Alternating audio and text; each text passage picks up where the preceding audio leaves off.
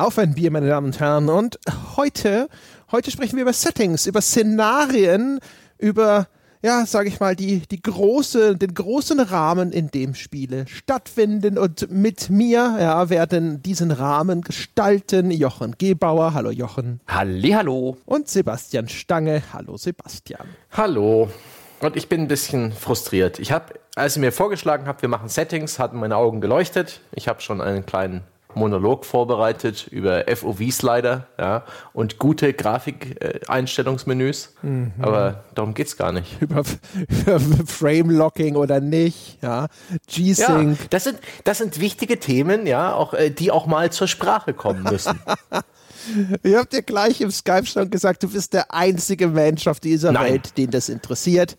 Nein. Es gibt tatsächlich ein nicht einen einzigen anderen. Nein, ein Fachgespräch zu genau diesen Themen, ja, das auch mal ein bisschen aufklärt, was sich hinter so obskuren äh, Begriffen verbirgt, ja, wie äh, asyntropische Filterung. Ja? Was ist das eigentlich? Das ist natürlich, der ist der Podcast genau das falsche Medium dafür, aber auch wir könnten das Thema mal zur Brust nehmen. Klarheit schaffen, rumdiskutieren, ja, äh, äh, uns gegenseitig aufstacheln und nachher erfüllt und begeistert aus diesem Podcast rauskommen als gewachsene, gereifte PC-Spieler. Und inzwischen gibt es ja auf Konsolen äh, immer öfter Grafikeinstellungen oder ja, Settings, äh, die über das hinausgeht, was wir früher so hatten. Aber reden wir halt über Szenarien. Gut, ich bin ja flexibel. Ich habe mir sogar ein paar Niederschriften gemacht. Ich bin sehr gespannt, wohin die Reise geht. Erst einmal sprechen wir über Getränke. Erstmal sprechen wir darüber, dass wir den Sebastian nie wieder in der Nähe eines Optionsmenüs lassen. Das ist ja brandgefährlich. Ja. Echt, hätte ihn nie über die, äh, äh über die äh, Erfindung eines FOV-Sliders, heißen die so? Ja, die heißen mhm. so, oder? Mhm. Mhm. mhm. Ich äh, wusste auch mal, wofür das steht. du weißt es nicht ernsthaft? Field of Vision? View. Field of View, immerhin, ja. Oh, oh, ah, siehst du? Siehst du, zwei von drei, immerhin. Ich stelle das immer so, dass ich, dass ich mehr habe und dann ist gut. Kannst ja froh sein, dass, äh, dass wir zum Thema chromatische Aberranz noch gar nicht gekommen sind. Ja, und äh, Filter zum Beispiel in der Kaffeemaschine, ganz wichtig. Weiß jetzt nur nicht, ob die da antisytropisch ja, äh, oder so sind, aber reden wir über Bier oder über Alkohol ja. im Allgemeinen. Mhm. Ja, machen wir das. Ich habe heute äh, etwas ganz Besonderes. Ich trinke heute nämlich kein Bier. Schuld ist der Nils. Der Nils hat mir beim Forentreffen, hat er mir ausgerechnet Wein mitgebracht. Habe ihm schon gesagt, dass er davon ausgehen kann, dass er erstens Perlen vor die Säule schüttet und zweitens, dass ich ihm hinterher erzähle, wie die Soße geschmeckt hat, die ich daraus gekocht habe. Und dann hat er mir in einem Moment der Schwäche das Versprechen abgerungen, dass ich wenigstens den Rotwein mal in einem Podcast trinke. Und nun bin ich also ein Mann, ein Wort hier und sitze da mit einem Schneider-Ursprung Rotwein-Cuvée, also auch noch was zusammengepanschtes, ja. Das aber angeblich total toll sein soll, denn Nils hat sozusagen seine Hand, wenn nicht den ganzen Kopf dafür ins Feuer gelegt. Und ich habe das dann vorher mal gegoogelt, weil auf dem Etikett stand nichts drauf und äh, habe folgenden wundervollen, markigen Spruch dazu gefunden. Das Ziel von Markus Schneider bei dieser Kreation war von Anfang an viel Geschmack für wenig Geld.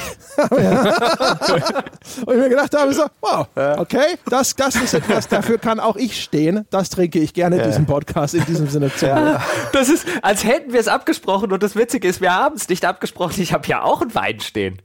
Aber es ist kein, es ist kein Hörerwein, sondern selbst gekaufter Wein. Ja, meine Hörer oder unsere Hörer, die schicken mir ja einfach keinen Sauvignon Blanc. Äh, und ich bin gerade wieder auf dem Sauvignon Blanc Trip. So alle paar Monate ähm, sticht mich mich da der Hafer und ich habe total Lust auf das Zeug. Äh, insbesondere je ausgefallener und je intensiver und je fruchtiger, desto besser.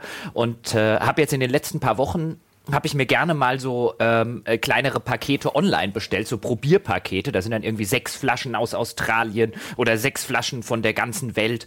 Und äh, dann abends einfach so eine dieser Flaschen aufzumachen und einfach mal äh, rumzukosten und am nächsten Abend eine andere aufzumachen und was es da für Unterschiede gibt. Oh, und heute habe ich aber einen dastehen, das ist sozusagen mein billiger Go-To-Wein, weil wir es haben von maximaler Geschmack für möglichst wenig Geld.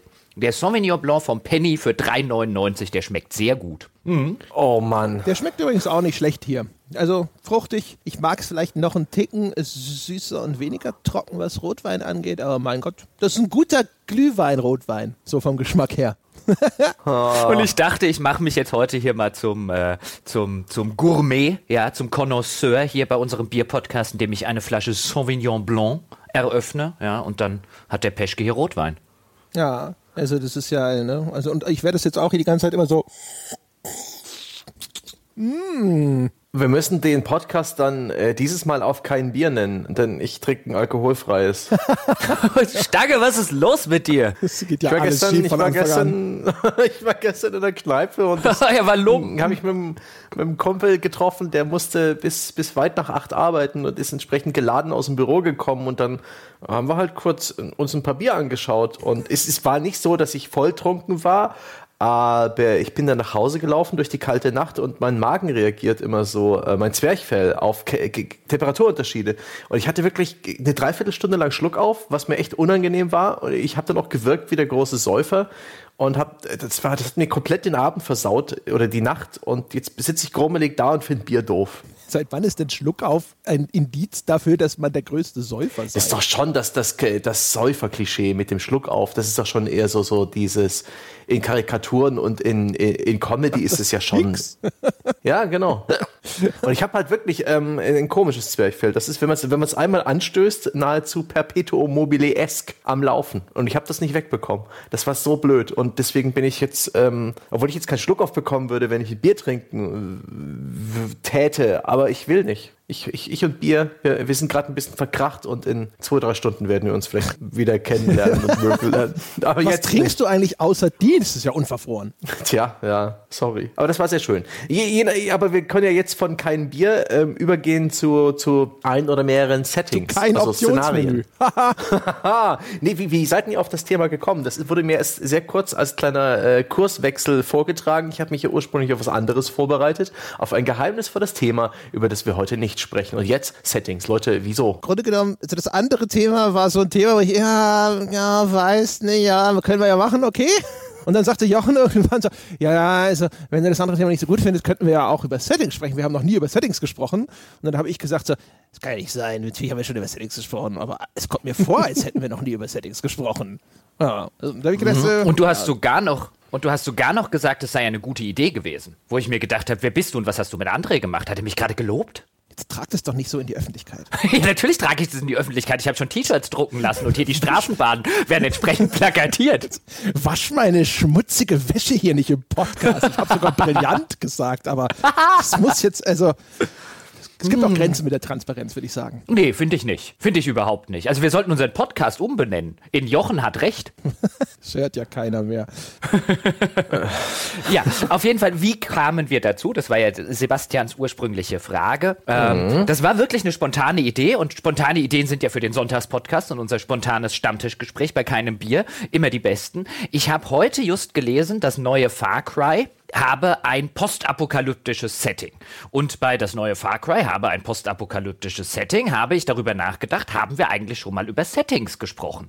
Und darüber, warum Spiele die Sorte Settings haben, die sie haben und vielleicht die Sorte Settings, die andere Medien haben, nicht haben, was die Vorteile und die Nachteile von verschiedenen Settings sind. Wieso geht zum Beispiel jemand hin und macht ein postapokalyptisches Setting? Warum ist das zum Beispiel ein Setting, das bei Spielen sehr beliebt ist und gefühlt sogar beliebter ist als in vielen anderen Medien, während die wiederum Settings haben, wo man jetzt sagen würde, die sind bei Spielen eher ungewöhnlich. Wenn ich mich im Filmbereich oder im Literaturbereich umgucke, dann gibt es dort sehr, sehr viele Romane, die ein ähm, ein, ein Setting im heutig, in der heutigen Zeit haben, so Present-Day-Settings. Gibt sehr, sehr häufig, sehr, sehr viel. Ist im Spielebereich lange Jahre sehr ungewöhnlich gewesen. Es gibt mittlerweile mehr, gerade im Indie-Bereich, aber es ist immer noch eher ungewöhnlich, auch gerade im Mainstream-Bereich, dass Spiele in der heutigen Zeit angesiedelt sind. Warum ist das so? Und ich dachte, da steckt doch in den ganzen Gedanken, die ich jetzt vorgetragen habe, bestimmt eine Sonntagsfolge drin. Ein schöner Sonntagspodcast, bei dem ihr mir jetzt erklären werdet, womit wir anfangen. Ist das ein Gerücht oder ist das eine Tatsache, was dieses Far Cry-Setting angeht? Ich habe keine Ahnung, ich habe es heute gelesen auf äh, mehreren Spielewebseiten. Es sei ein neues Far Cry angekündigt worden, es habe ein postapokalyptisches Setting und ähm, es werde demnächst bei irgendwelchen Game Awards näher vorgestellt. Das habe ich heute auf mehreren Webseiten gelesen. Ich habe das jetzt einfach mal geglaubt. Wenn es sich am Ende als Gerücht herausstellt, dann ist es ein Gerücht, aber es eignet sich ja immer noch als Diskussionsansatz. Können wir vielleicht mal bei diesem Far Cry-Ding bleiben? Nehmen wir mal, setzen wir es mal einfach. Wir nehmen mal als Gesetz, das nächste Far Cry hätte ein postapokalyptisches Setting. vielleicht erstmal gefragt, ist äh, im Kontext von sowas wie Far Cry und so, ist ein anderes Setting die gängige Methode, um zu kaschieren, dass sich sonst nichts großartig getan hat? Yep. Ganz genau. Ich meine, jetzt ähm, vielleicht ein komischer Einstiegspunkt, aber ich, das ist so das Ding, wo, wo ich jetzt als erstes so dran gedacht habe. Das Setting, also das Szenario, in dem dieses Spiel stattfindet, jetzt in dem Fall ist es eben eine Postapokalypse, vielleicht irgendwie, keine Ahnung, Nahzukunft, weiß der Geier, oder es, weiß nicht, ob das hinterher so ist wie Fallout, wir wissen ja noch nicht, wie, was wir uns darunter genau vorstellen müssen. Und wahrscheinlich, nehme nehm ich jetzt mal an, wird sich darin ein typisches Far Cry-Spiel hinterher abspielen.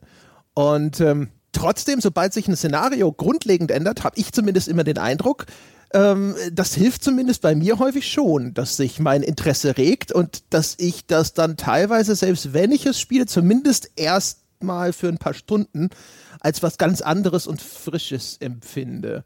Geht euch das auch so? Dass äh, dieser, dieser ganze Reiz einer völlig anderen Spielumgebung dann häufig erstmal so einen komplett anderen Impuls setzt? Schon. Es macht neugierig und man kennt bereits das Gameplay einer Spielereihe und überlegt sich, hey, wie funktioniert das in diesem Setting? Ist das vielleicht eine coole Idee? Und insbesondere Far Cry hat sich diesbezüglich ja schon öfters mal neu erfunden. Ihr erinnert euch vielleicht an das Steinzeit-Setting von Far Cry Primal, was äh, insbesondere bevor das Spiel rauskam und äh, entblößt hat, dass es dann doch relativ generisch und gewöhnlich wirkt. Ähm, das war dann doch schon sehr interessant und, und ungewohnt äh, in, in, der Vorstellung. Genauso hat uns ja auch dieses ähm, mittlere Westen-Setting mit religiösen Fanatikern von Far Cry 5 im Vorfeld auch ein bisschen ähm, animiert und neugierig gemacht. Genauso finde ich ein postapokalyptisches Far Cry auch interessant und neugierig machend. Gleichzeitig denke ich mir, aber Rage 2 geht doch auch in exakt die gleiche Richtung mit einem sehr ähnlichen Gameplay. Hei, hei, hei. Yeah. Aber prinzipiell finde ich, kann man schon, ist, ist in ein neues Setting definitiv ein, eine schöne Werbemaßnahme, generiert Aufmerksamkeit. Es ist ja nicht nur das, ähm, eine schöne Werbemaßnahme, eine schöne Marketingmaßnahme, das kommt natürlich auch noch dazu, sondern es ist gerade für solche Reihen ja eigentlich auch unumgänglich, das zu machen. Da ist ja Far Cry nicht die einzige Reihe. Man könnte jetzt zum Beispiel berühmtermaßen auch an Assassin's Creed denken. Generell diese ganzen äh, Franchises, auch Call of Duty zum Beispiel, immer wieder ein anderes Setting. Battlefield, immer wieder ein anderes Setting. Auch innerhalb der Settings zum Beispiel, der grundlegenden Sachen, gibt's dann ja Unterschiede. Man denke an die Fallout-Reihe. Das eine spielt in Washington, das andere spielt in Boston, wieder eins spielt in der Nähe von Las Vegas. Äh, die früheren spielten dann in der Nähe von LA und San Francisco. Francisco, die ursprünglichen Teile. Also auch innerhalb des postapokalyptischen Settings gibt es dann wiederum andere Settings. Und ich glaube, wenn die gerade diese Spielereien immer wieder das Setting beibehalten würden, dann würden sie relativ schnell langweilig werden, weil das Setting eben sehr, sehr gut kaschiert, dass sich vielleicht spielmechanisch erstmal nicht viel geändert hat. Es fühlt sich anders an durch das andere Setting und deswegen bei identischer oder weitgehend identischer Spielmechanik zieht man alleine dadurch, dass es sich anders anfühlt, dass eine andere Ästhetik besitzt, ähm, fühlt sich das Spiel dann sehr wahrscheinlich auch längst nicht so repetitiv an, wie es dann vielleicht nach 20 Stunden tut, wenn man rausfindet, okay, es ist doch wieder nur in Anführungszeichen Far Cry. Genau. Und es deutet ja so ein paar Sachen an. Also zum einen natürlich, die, äh, wenn wenn ein Spiel ein Auto wäre, ist halt wahrscheinlich so dieses spielmechanische Grundgerüst ist dann halt eher sowas, ja gut, man kann alle Teile austauschen. Ich bleibe bei dem Beispiel, auch wenn es hinter keinen Sinn ergeben würde. Also es ist dann halt eher so, ne, die, das Setting ist halt, du kannst es einfach schnell umlackieren. Und dann sieht es halt irgendwie ganz anders aus, aber das fährt sich halt immer noch genauso wie vorher. Also das scheint ein, ein austauschbareres Teil zu sein, während, ich will nicht gerade, ist das beim Film auch so? Also bei, man würde jetzt nicht auf die Idee kommen zu sagen, und das nächste stirbt langsam ist in der Steinzeit und das übernächste äh, stirbt langsam spielt im Weltall. Andererseits bei Horrorfilmen macht man das. Jason haben sie dann auch in den Weltraum verfrachtet. ja, aber das ist dann der Moment, wo die Serie albern wurde. Das machen sie dann so ab dem neunten Teil oder so, wenn sie wirklich nicht mehr wissen, was in der Gegenwart anstellen sollen. Ähm, aber ich finde das, ich finde das ja insofern auch ganz interessant. Ein Setting bei Spielen zum Beispiel, ein Settingwechsel wirkt natürlich aus genau den Gründen, die wir jetzt genannt haben, wirkt natürlich in gewisser Weise wertig. Ähm, in gewisser Weise, da ist was komplett Neues und so weiter. Und was du aber wahrscheinlich hinter, der, hinter den Kulissen hast, bei Fallout 76 zum Beispiel sieht man das gerade schön, weil es mit Fallout 4 vergleicht, das ist vielfach Asset Recycling. Natürlich baut man für ein unterschiedliches Setting, Fallout 76 jetzt äh, in West Virginia angesiedelt, Fallout 4 in der Nähe von Boston. Es hat natürlich einen unterschiedlichen Look, eine unterschiedliche Ästhetik, da kommt natürlich auch sowas wie Beleuchtung, Shader und so weiter, kommen bei sowas zum Tragen. Aber viele der, wenn man intensiv Fallout 4 zum Beispiel gespielt hat, viele der Texturen, vieles der Modelle, Teile und so weiter ist eins zu eins übernommen. Ein bisschen da neu texturiert, ein bisschen hier anders beleuchtet, ein bisschen da eine andere Farbgebung bekommen. Aber im Grunde hat man etwas, was sich neu und frisch und anders anfühlt, aber man hat hinter den Kulissen sehr, sehr wenig Arbeit, weil man sehr, sehr viele Assets mit relativ wenig Aufwand nochmal neu benutzen kann. Ja, und es ist wahrscheinlich so das Teil, das sich mit weniger Risiko auch austauschen lässt. Wenn man die, die Kernmechanik, wenn man da rangeht, Erstens ist es schwieriger, ne? also selbst insbesondere, wenn man jetzt sagen würde, wir versuchen irgendwo ein bisschen innovativer zu sein. Zum anderen wird, muss das wieder aus, neu balanciert werden und es ist auch ein bisschen unberechenbarer, was den Leuten da gefällt. Ich nehme mal an, so ein Szenario auszutauschen, das wird schon auch ein richtig erheblicher Aufwand sein, aber ich denke, die Wahrscheinlichkeit, dass das irgendwelche negativen Folgen hat, äh, ist erheblich geringer. Also das ist viel beherrschbarer da dran anzusetzen. Ja, ich glaube, ich glaube halt einfach, zumindest so wie die Industrie gewachsen ist, du musst es halt austauschen. Also wenn jetzt ein Assassin's Creed zum Beispiel hingehen würde und sagen würde, der nächste Assassin's Creed Teil spielt auch wieder im alten Griechenland oder im alten Ägypten. Wir behalten dieses Setting absolut bei. Ich glaube nicht, dass man das einer Reihe durchgehen lassen würde. Ich glaube, dann hättest du sofort die äh, Rufe, oh ja, jetzt kommt ja das ganze Asset Recycling, die wollen uns das Spiel zweimal verkaufen, was bilden die sich eigentlich ein? Das ist ja im Spielebereich einfach so gewachsen, wie wir es gerade dargestellt haben, im Gegensatz jetzt vielleicht zum Filmbereich oder zum Literaturbereich, dass das schon erwartet wird. Also ich glaube nicht, dass ein Far Cry hingehen könnte mit einem neuen Teil. Also dann müssten sie wirklich, weißt du, dann, dann, dann müsstest du in die Trickkiste greifen und irgendwie sagen, okay, das ist Far Cry, was weiß ich, 5,5 oder so irgendwas. Ich glaube, einem neuen Teil durchgehen zu lassen, dass er nochmal in exakt dem gleichen Setting spielt, ich glaube, das würde man, das würde man dem Spiel nicht durchgehen lassen. Und da geht man lieber hin und jetzt habe ich mir zumindest Bilder aus diesem Teaser-Trailer, äh, wo man tatsächlich eine Atombombenexplosion sieht, anscheinend daher dieses postapokalyptische Setting. Und das sieht relativ ähnlich aus ähm, von der ganzen Ästhetik her. Also auch das sieht so USA mittlerer Westen ein bisschen aus, nicht ganz so wie nicht ganz so grün wie jetzt vielleicht ein, das letzte Far Cry, aber auch das wirkt wieder so ein bisschen als hey, wenn wir da Postapokalypse draus machen, können wir viele der Assets, die wir jetzt extra für Far Cry 5 gebaut haben, die können wir nochmal verwenden und so weiter. Aber es sieht es sieht halt nicht so aus es sieht neu aus, es sieht anders aus, es hat eine Wertigkeit. Das ist auch eine direkte hm. Fortsetzung. Am Ende von Far Cry 5 ist doch eine Atombombe explodiert. Ist sie? Ich, siehst du, weiß ich gar nicht mehr. Das ist eine gute Theorie. Mal gucken, was am Ende richtig ist. Wenn der Podcast erscheint, ist ja quasi das Announcement dann schon durch. Ja gut, es ist so ein Videogame Awards Trailer. Also wahrscheinlich sind wir dann auch noch nicht schlauer. so eine Minute irgendwelche pre-rendered Videos und vielleicht ein grober Release-Zeitraum. Aber das ist schon lustig, dass viele Spielereien auch durch ihr Gameplay geprägt werden. Assassin's Creed ist das Open World Kletterstyle Stealth-Ding, obwohl sich das inzwischen auch langsam weiterentwickelt zum Action-Rollenspiel. Äh, Call of Duty ist der griffige, äh, toll inszenierte Shooter, obwohl auch der sich inzwischen wieder weiterentwickelt und so weiter. Far Cry ist das Open-World-Ding, wo man Gegnercamps aushebt, ähm, ob man das äh, mit Stealth macht oder mit äh, Guns Blazing, ist einem selber offen, mit sehr viel Freiheit und Emerging Gameplay. Witzig finde ich da, dass Fallout eine der Spielereien ist, die eigentlich über ihr Setting definiert ist. Die sind festgenagelt auf die Apokalypse. Die haben ihre, äh, ja, ihre Narration. Die Welt ist untergegangen. Voltec hat diese äh, Bunker gebaut und du spielst immer einen Menschen, der aus diesem Bunker steigt in den USA. Zwar in verschiedenen Teilen der USA, aber es ist immer Apokalypse. Es beginnt immer in irgendeiner Form in einem Bunker oder rings um einen Bunker und die Dinger sind wichtig. Ist es, ist es ein Problem für die Reihe? Meint ihr, äh, äh ein Fallout wäre, könnte man noch irgendwie anders aufziehen? Mehr auf das Gameplay bezogen und mit wechselnden Settings. Hätte das Fallout gut getan? Empfindet ihr die verschiedenen Fallouts als unterschiedlich genug?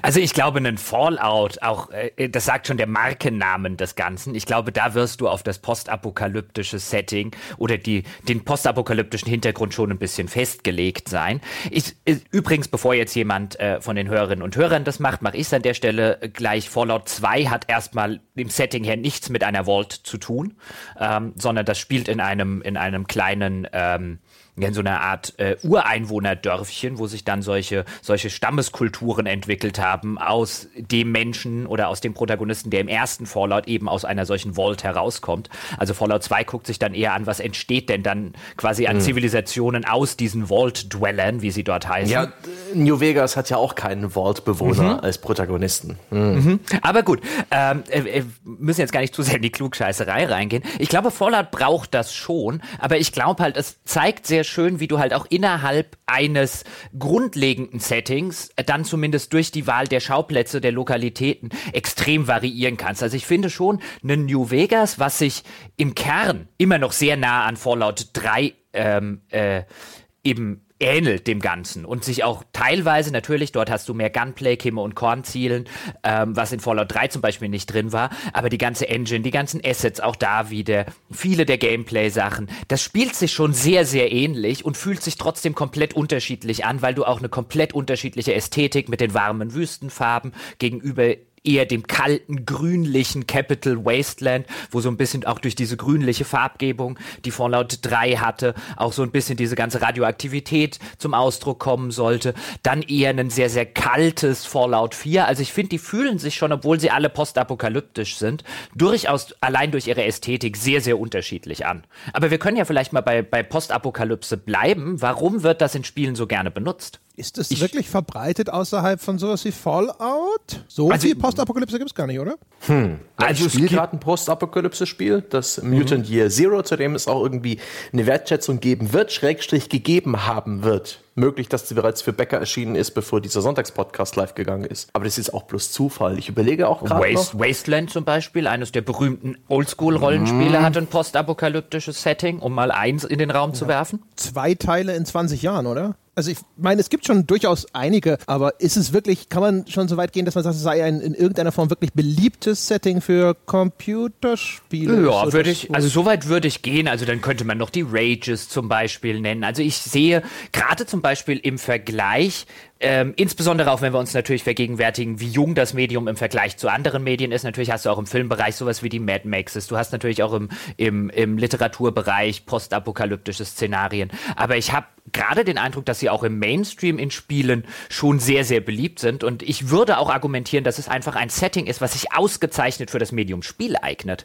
Ähm, weil, es, weil es sowohl die Anforderungen auf Entwicklerseite als auch die Anforderungen beziehungsweise die Vorzüge, die das Medium für denjenigen hat, der es spielt, sehr, sehr gut einfangen. Also ich würde sogar argumentieren, Postapokalypse, das ist sozusagen meine These, mit, denen, mit der ich hier einsteigen würde, ist das ideale Setting für ein Computerspiel. Ideal, weiß ich nicht. Aber ich habe bei dem Far Cry-Ding schon vorhin auch gedacht, das passt natürlich schon. Ne? Also du hast bei Far Cry häufig ja auch sowas wie eine per se schon mal feindliche Umgebung. Also jetzt im Falle von diesen Inseln gibt es dann häufig irgendwelche Raubtiere, die dann noch die Gegend streifen und die sind besetzt von irgendwelchen Militärorganisationen. Es steht unter der Herrschaft eines oppressiven Regimes und sonst irgendwas. Und eine Postapokalypse ist natürlich schon in sich sozusagen die Versinnbildlichung einer völlig feindlichen Umwelt. Und das passt mhm. natürlich auch zu vielen Computerspielen. Ja, erstens, erstens das, dass du halt eine lebensfeindliche Welt hast, in der du dann natürlich, hatten wir schon häufiger mal diese Theorie zumindest in den Raum gestellt oder diese These, dass Computerspiele und Videospiele sich bis heute schwierig damit tun, eine ein nicht gewalthaltiges Gameplay abzubilden, insbesondere wenn das Spiel über einen längeren Zeitraum Spaß machen soll. Da eignet sich natürlich so eine lebensfeindliche Umgebung sehr, sehr gut, was übrigens, glaube ich, einer der Gründe ist, warum wir so wenige äh, Settings in der aktuellen Zeit sehen, einfach weil es dort schwieriger ist, ein gewalthaltiges Gameplay die ganze Zeit über 50, 60 Stunden hinweg darzustellen, ohne dass es unglaubwürdig wird oder dass man so aller GTA in eine Satire ein bisschen rein muss.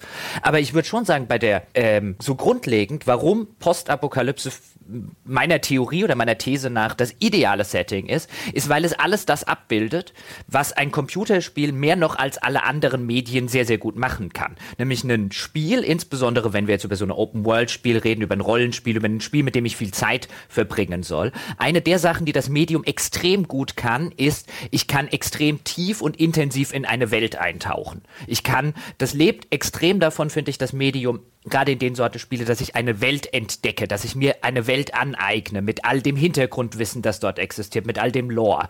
Das kann das Medium Computerspiel sehr, sehr gut, insbesondere im Vergleich zum Beispiel zu Filmen. In der Literatur müsste man dann schon wirklich so ein Fantasy-Wälzer oder so haben. Also da muss man dann schon ähm, extrem viel Zeit da natürlich auch investieren in den Roman. Und bei Spielen ist es üblicher, dass man sehr viel Zeit mit einem Spiel verbringt. Also man hat einerseits eben diesen, diesen Ansatz des Welterkundens, der auch vielen Spielern wichtig ist, weil man fragt, was machten die an Elder Scrolls zum Beispiel Spaß oder an einem Fallout, dieses die Welt entdecken, diese Geheimnisse der Welt aufdecken. Und was du bei einem postapokalyptischen Setting dann hast, wiederum von Entwicklerseite aus gedacht, ist schlicht und ergreifend der Umstand, hier muss ich nur 100 Jahre neu erfinden. Ich brauche hier nur 100 Jahre Stoff, weil die restliche Zeit bis dahin sozusagen, bis zu der Atombombenexplosion, die hat die Realität für mich schon geschrieben. Wenn ich ein hm. glaubhaftes Fantasy- oder Science-Fiction-Setting machen will, insbesondere wenn das Science-Fiction-Setting weit in der Zukunft sein soll, dann muss ich sehr, sehr viele Dinge glaubhaft neu schreiben. Gerade bei Fantasy, wenn es ein eigenes Setting sein soll. Ich muss mir über die Mythologie, über die Geografie, über Klima und so weiter und so fort, muss ich mir viele Gedanken machen, die müssen im Hintergrund existieren, das muss ich ausgearbeitet haben. Bei einem postapokalyptischen Setting muss ich mich eigentlich nur fragen, was in den letzten 100 Jahren passiert, von denen 50 ich schon weg erklären kann mit, naja, da war alles eigentlich zu verstrahlt, damit irgendwas passiert sein könnte. Das heißt, ich brauche nur 50 Jahre Zeug, hab aber das Ganze hinter den Kulissen sozusagen, das Ganze aus der Realität. Fallout macht das ja schön, wenn du die Sachen mitbekommst, die halt passiert sind, bevor die Bomben gefallen sind. Und ich habe gleichzeitig noch, und ich glaube, das ist einfach eine sehr, sehr schöne Erzählmechanik, sieht man zum Beispiel an sowas wie Horizon Zero Dawn, was ja auch ein postapokalyptisches Setting letztlich hat, nur ein bisschen weiter in der äh, Postapokalypse. Hätten wir noch ein schönes Beispiel, nämlich diese Erzählmechanik, dass ich als Spieler natürlich weiß, was dort passiert ist und was das früher für eine Zivilisation war, der Protagonist aber nicht. Und das ist einfach eine sehr, sehr schöne Erzähldynamik in diesen Erzählungen. Mit der kann man schön arbeiten, mit der kann man schön spielen, ohne dass man jetzt extrem viel Arbeit damit hat, die man vielleicht hätte, wenn man ein völlig neues Fantasy-Universum entwirft. Ja, und du erzählst auch als Entwickler gleich zwei Geschichten. Wenn du in einem Fantasy-Spiel halt irgendwie ein mittelgroßes Haus baust oder irgendwie ein Schloss oder eine Scheune, ist es halt ein Haus, ein Schloss oder eine Scheune. Wenn du in einem postapokalyptischen Spiel irgendwie eine verfallene Schule hast, die vielleicht jetzt äh, das Hauptquartier von irgendeiner Fraktion ist. Ist das A, das Hauptquartier einer Fraktion, zweitens eine kaputte Schule,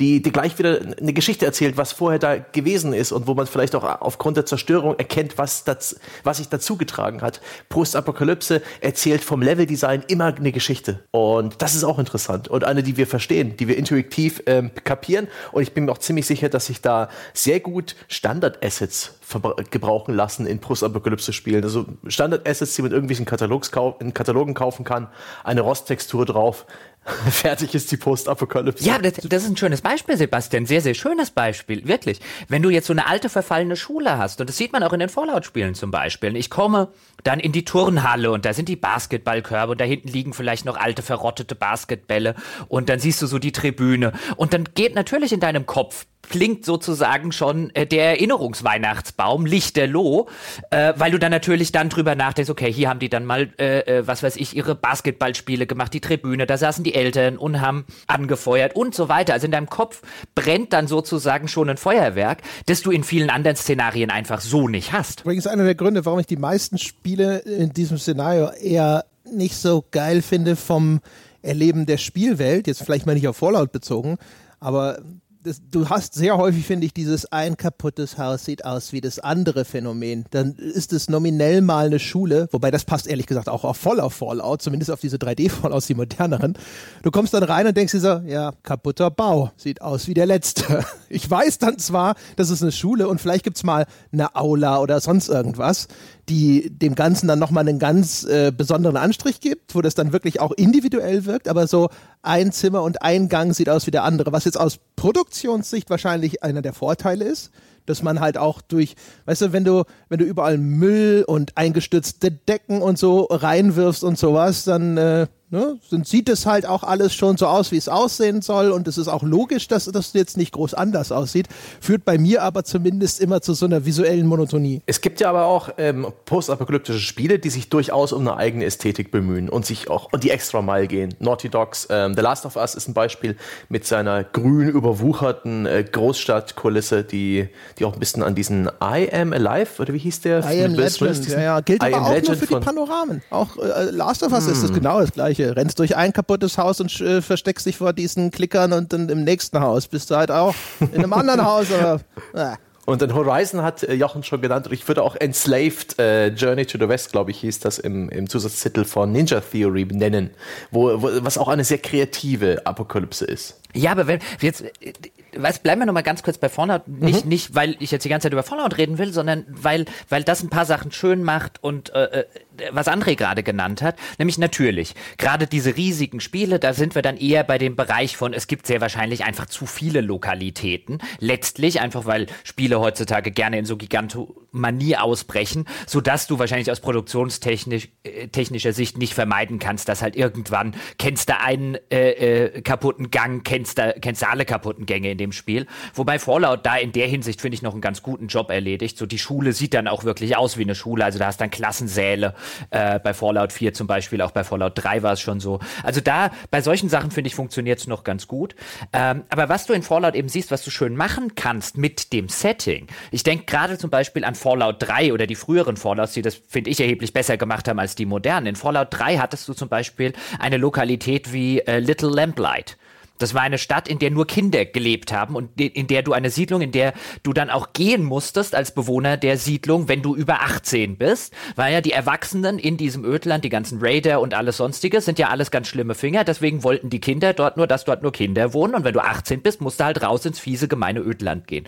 Und so eine kleine Gesellschaft innerhalb der Gesellschaft zu zeichnen, fällt in einem postapokalyptischen Szenario aus den genannten Gründen. Nämlich, ich muss mir nicht überlegen, wie ist denn das über tausend Jahre hinweg gewachsen? Wie passt das in meine restliche Spielwelt? Ich kann so kleine isolierte, schöne Geschichten erzählen, ohne dass sie meinen ganzen Weltenbau einstürzen lassen. Ich glaube, das ist ein großer Vorteil, insbesondere in dem Medium, in dem wir uns bewegen. Ja, man hat mit dem Post-Apokalypse-Setting definitiv eine Erklärung für viele Extreme, die man in sein Spiel einbaut, weil eben eine Apokalypse ein extremer Zeitpunkt ist. Da sind alle Spielarten de, de, des menschlichen Charakters äh, okay und glaubwürdig. Da ist auch das Spielerverhalten sehr viel glaubwürdiger als in anderen Welten. Dieses alles durchstöbern, alles mitnehmen, überall Loot, das ist äh, logisch, dass in der apokalyptischen Welt überall Loot zu finden ist. Das sind die Überreste der vorherigen Zivilisation. Es ist klar, dass der Spieler alles mitnimmt, denn in der Postapokalypse geht es ums Überleben.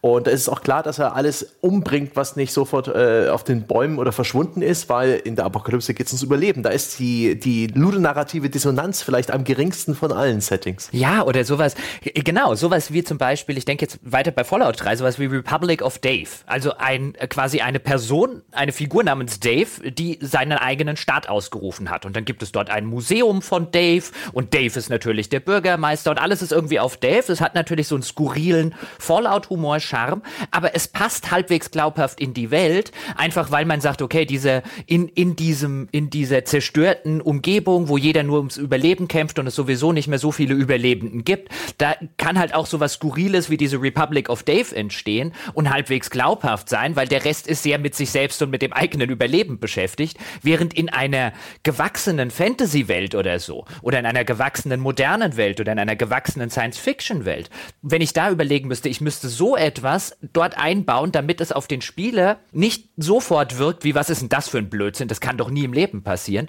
ist viel schwerer. Das ist natürlich ein Vorteil von Szenarien überhaupt, denn das haben wir ja schon mal diskutiert, wenn es um sowas ging wie in einem Zweiter Weltkriegsshooter musst du als Autor nicht viel Aufwand betreiben und den Menschen zu erklären, warum sie die Nazis erschießen sollen sollen. Und im Falle von so einem postapokalyptischen Szenario hast du natürlich den Vorteil, du hast einerseits sozusagen eine clean slate, um eben sowas wie zivilisatorische Strukturen einfach mal für dich neu aufzubauen in bestimmten Teilen dieser Spielwelt, aber auf der anderen Seite existieren noch viele wiedererkennbare Objekte. Also dass eine sowas wie eine Nuka-Cola in Fallout ein Getränk ist und dass es sehr wahrscheinlich irgendwelche Vorteile für dich birgt, das zu trinken. Also sei es, dass es nur Hitpoints auffüllt oder jetzt im Falle von Nuka-Cola, dass es eben noch irgendwelche Buffs oder sowas mit sich bringt das ist zumindest stark impliziert, während wenn es ein komplettes Science-Fiction-Szenario wäre, wo du dann halt den, keine Ahnung, den grünen Schleim auf Borg irgendwo findest, dann sitzt du halt da und denkst dir so, ich weiß nicht, das könnte auch, keine Ahnung, Treibstoff sein. Ja, oder Waffen zum Beispiel. Was ja so eine Kernspielmechanik, hatten wir vorher ja ganz kurz, wenn die Kernspielmechanik halt sehr häufig gewalthaltig ist und dann die ganzen, die ganzen Waffen, die du hast, sind natürlich zum Beispiel in einem, auch in so einem Setting, ich weiß, was ein Revolver ist, ich weiß, was ein Gewehr ist, ich kann mir unter einem Flammenwerfer Flammenwerfer was vorstellen, unter einem Raketenwerfer und so weiter und so fort. Während wenn du da jetzt zum Beispiel in einem Science-Fiction-Setting äh, Laserwaffe hier, Plasma-Rifle dort und ich frage mich die ganze Zeit, naja, wo ist denn da jetzt der Unterschied, weil halt alles so Science-Fiction-Waffen sind. Auch da, das unterstützt natürlich so eine Kernspielmechanik sehr, sehr schön. Was übrigens einer der Gründe ist, warum ich glaube, dass Fantasy-Settings auch so gut funktionieren, ist, dass man sich halt was drunter vorstellen kann unter den ganzen Waffen, die ja häufig bei äh, Kampfsystemen im Mittelpunkt stehen. Also ich weiß ungefähr, wie ein Schwert funktioniert, ich weiß, wie eine Axt funktioniert, ich weiß, wie ein Bogen funktioniert. Das ist alles relativ einfach und erstmal relativ intuitiv. Okay, Bogen, Fernkämpfer, während vielfach in so Science-Fiction-Szenarien wo ich am Anfang erstmal lernen muss, okay, was ist das überhaupt für eine Waffe? Ist das eine Nahkampfwaffe? Ist das eine Fernkampfwaffe? Ich weiß es nicht. Hm. Das ist in der Tat für mich auch immer ein Riesenproblem bei Science-Fiction-Szenarien und auch der Grund wahrscheinlich, dass dennoch in Science-Fiction-Shootern insbesondere, man denke an die Destinies dieser Welt, die Waffen von ihrem Design her extrem unseren zeitgemäßen, zeitgenössischen Waffen äh, ähneln, wo doch wirklich die AK-47 Äquivalente äh, existieren, die eben auch ähm, halt einfach Zukunftswaffe XY heißen, aber eindeutig in ihrer Ästhetik ähm, an aktuelle Waffen erinnern. Weswegen da auch die Scharfschützengewehre unglaublich lange Läufe haben, obwohl sie es gar nicht müssten. Und alle Spiele, die das ignorieren, sind seltsam. Deswegen bin ich auch nie mit der Halo-Reihe warm geworden. die Sniper-Rifle in Halo sieht doch aus wie eine Sniper. Ja, aber Halo hat zum Beispiel den Needler der sich mir nie so wirklich erschlossen hat. Ein, ein großer äh, Kaktus mit lila Stacheln, die man in der Hand hat, der Nadeln verschießt. Weiß ich nicht. Das hat nicht in eine meiner Schubladen gepasst und ich finde ihn bis heute doof. Gut, ich finde Halo insgesamt bis heute doof. Ich will da nicht widersprechen. Aber generell, ähm, macht uns das, worüber wir jetzt gerade gesprochen haben, dass eine Postapokalypse bietet eine, eine, eine blanke Leinwand. Äh, es bietet die Möglichkeit für die Entwickler, wirklich kreativ zu sein, hier und da auch ein paar absurdere Geschichten zu erzählen. Die Spielermotivation ist klar. Lässt uns das nicht eigentlich ein Stück weit positiv auf ein, auf ein eventuelles postapokalyptisches Far Cry blicken? Ist das nicht eins, äh, ein Far Cry, das äh, mit ein bisschen Rückenwind ins Rennen geht? Nee, es ist ein Far Cry. Insbesondere, wenn sie jetzt sozusagen da tatsächlich an nahtlos an den fünften anknüpfen würden. Ja. wenn sie den Far Cry machen würden, und sagen würden, das ist jetzt hier äh, unser Far Cry Fallout oder sowas. So, so ein Crossover, ja. Marvel vs. Capcom, nur Far Cry Doppelpunkt Fallout oder sowas, ja, aber ansonsten, weiß ich nicht, ich habe einfach jetzt, jetzt nach Far Cry 3, 4 und 5 eine sehr, sehr klare Vorstellung davon, was ein Far Cry-Spiel wohl sein wird und ich glaube auch hier wird sich dann halt eben die Umgebung. Wenn ich so drüber nachdenke, äh, das wäre doch auch der typischste Ubisoft-Move eigentlich aller Zeiten. Die sitzen wahrscheinlich da, reiben sich die Hände und sagen, ja, bei Far Cry Primal haben sie gesagt, das wäre jetzt voll das Asset Recycling aus Far Cry 4. Aber wenn wir am Ende von Far Cry 5 eine Atombombe zünden und dann spielt Far Cry 6 einfach in der gleichen Landschaft, aber nachdem da eine Atombombe explodiert, das kann doch keiner was sagen. Das ist einfach nur die Weigler. Natürlich ist die Karte gleich, es ist die gleiche Karte. Brillant.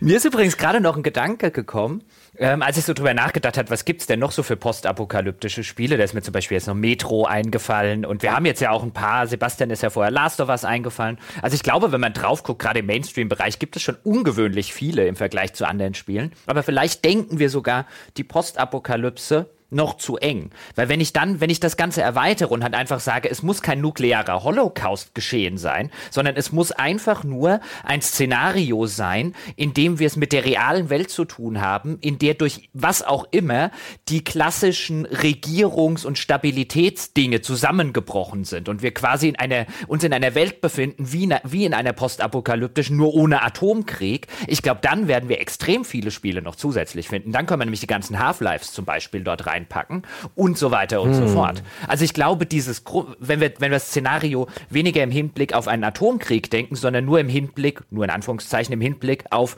den vollständigen Zusammenbruch der modernen Gesellschaftssysteme, aber gleiche Spielwelt, dann werden wir sehr viel finden. Hm, das Kollaps-Szenario, ja. Ist es, äh, hat es irgendeinen Vorteil versus sowas wie Alternate History jetzt mal an sowas wie Wolfenstein 2 gedacht? Auch da wieder würde ich argumentieren mit dem, was ich gerade schon gesagt habe bei der Postapokalypse. Ich glaube, es ist gerade für ein Spiel, wo auch noch ein Erkundungsaspekt und ein immersiver Aspekt sehr, sehr im Mittelpunkt steht, ist es sowohl für die Wirkung beim Rezipienten, beim Spieler enorm hilfreich. Das wird jetzt bei einem, äh, bei einem, bei einem Alternate History Szenario wahrscheinlich auch gelten, als auch da wieder, was die künstlerische Freiheit und im, in Relation zum vom Aufwand angeht. Also wenn ich einen Alternate History bei einem Wolfenstein gedacht, da kann ich mich ganz schnell in sehr, sehr viele Nesseln reinsetzen. Das ist ganz schnell was, wo ich genau recherchieren sollte, genau recherchieren muss, auch gucken, inwiefern ist das halbwegs glaubwürdig, damit die Leute nicht davor sitzen und sagen, hey, du hast ja hier die ganzen Nazis irgendwie verharmlost oder sonstige Geschichten. Ich glaube, da kannst du ganz schnell in Schwulitäten reingeraten. Das andere ist einfach unverfänglicher, würde ich sagen. Da kannst du weniger hm. falsch machen. Da ist ja auch eng verwandt etwas, was ich auf meinem Schmierzettel als das Invasion-Setting ähm, aufgeschrieben habe. Also die bekannte Welt, wie wir sie kennen, wird ähm, befallen, angegriffen. Plötzlich ist da dieser Feind. Das ist etwas, das ich meistens sehr spannend finde, aber oftmals ist es frustrierend äh, umgesetzt oder aufgelöst. Man denke an die Shooterreihe Resistance auf der PlayStation, wo so eine Alien- äh, oder Mutantenrasse plötzlich auftaucht und als Gegner äh, fungiert aber eben in Schauplätzen, insbesondere dritten Teil, die man eben aus der realen Welt kennt.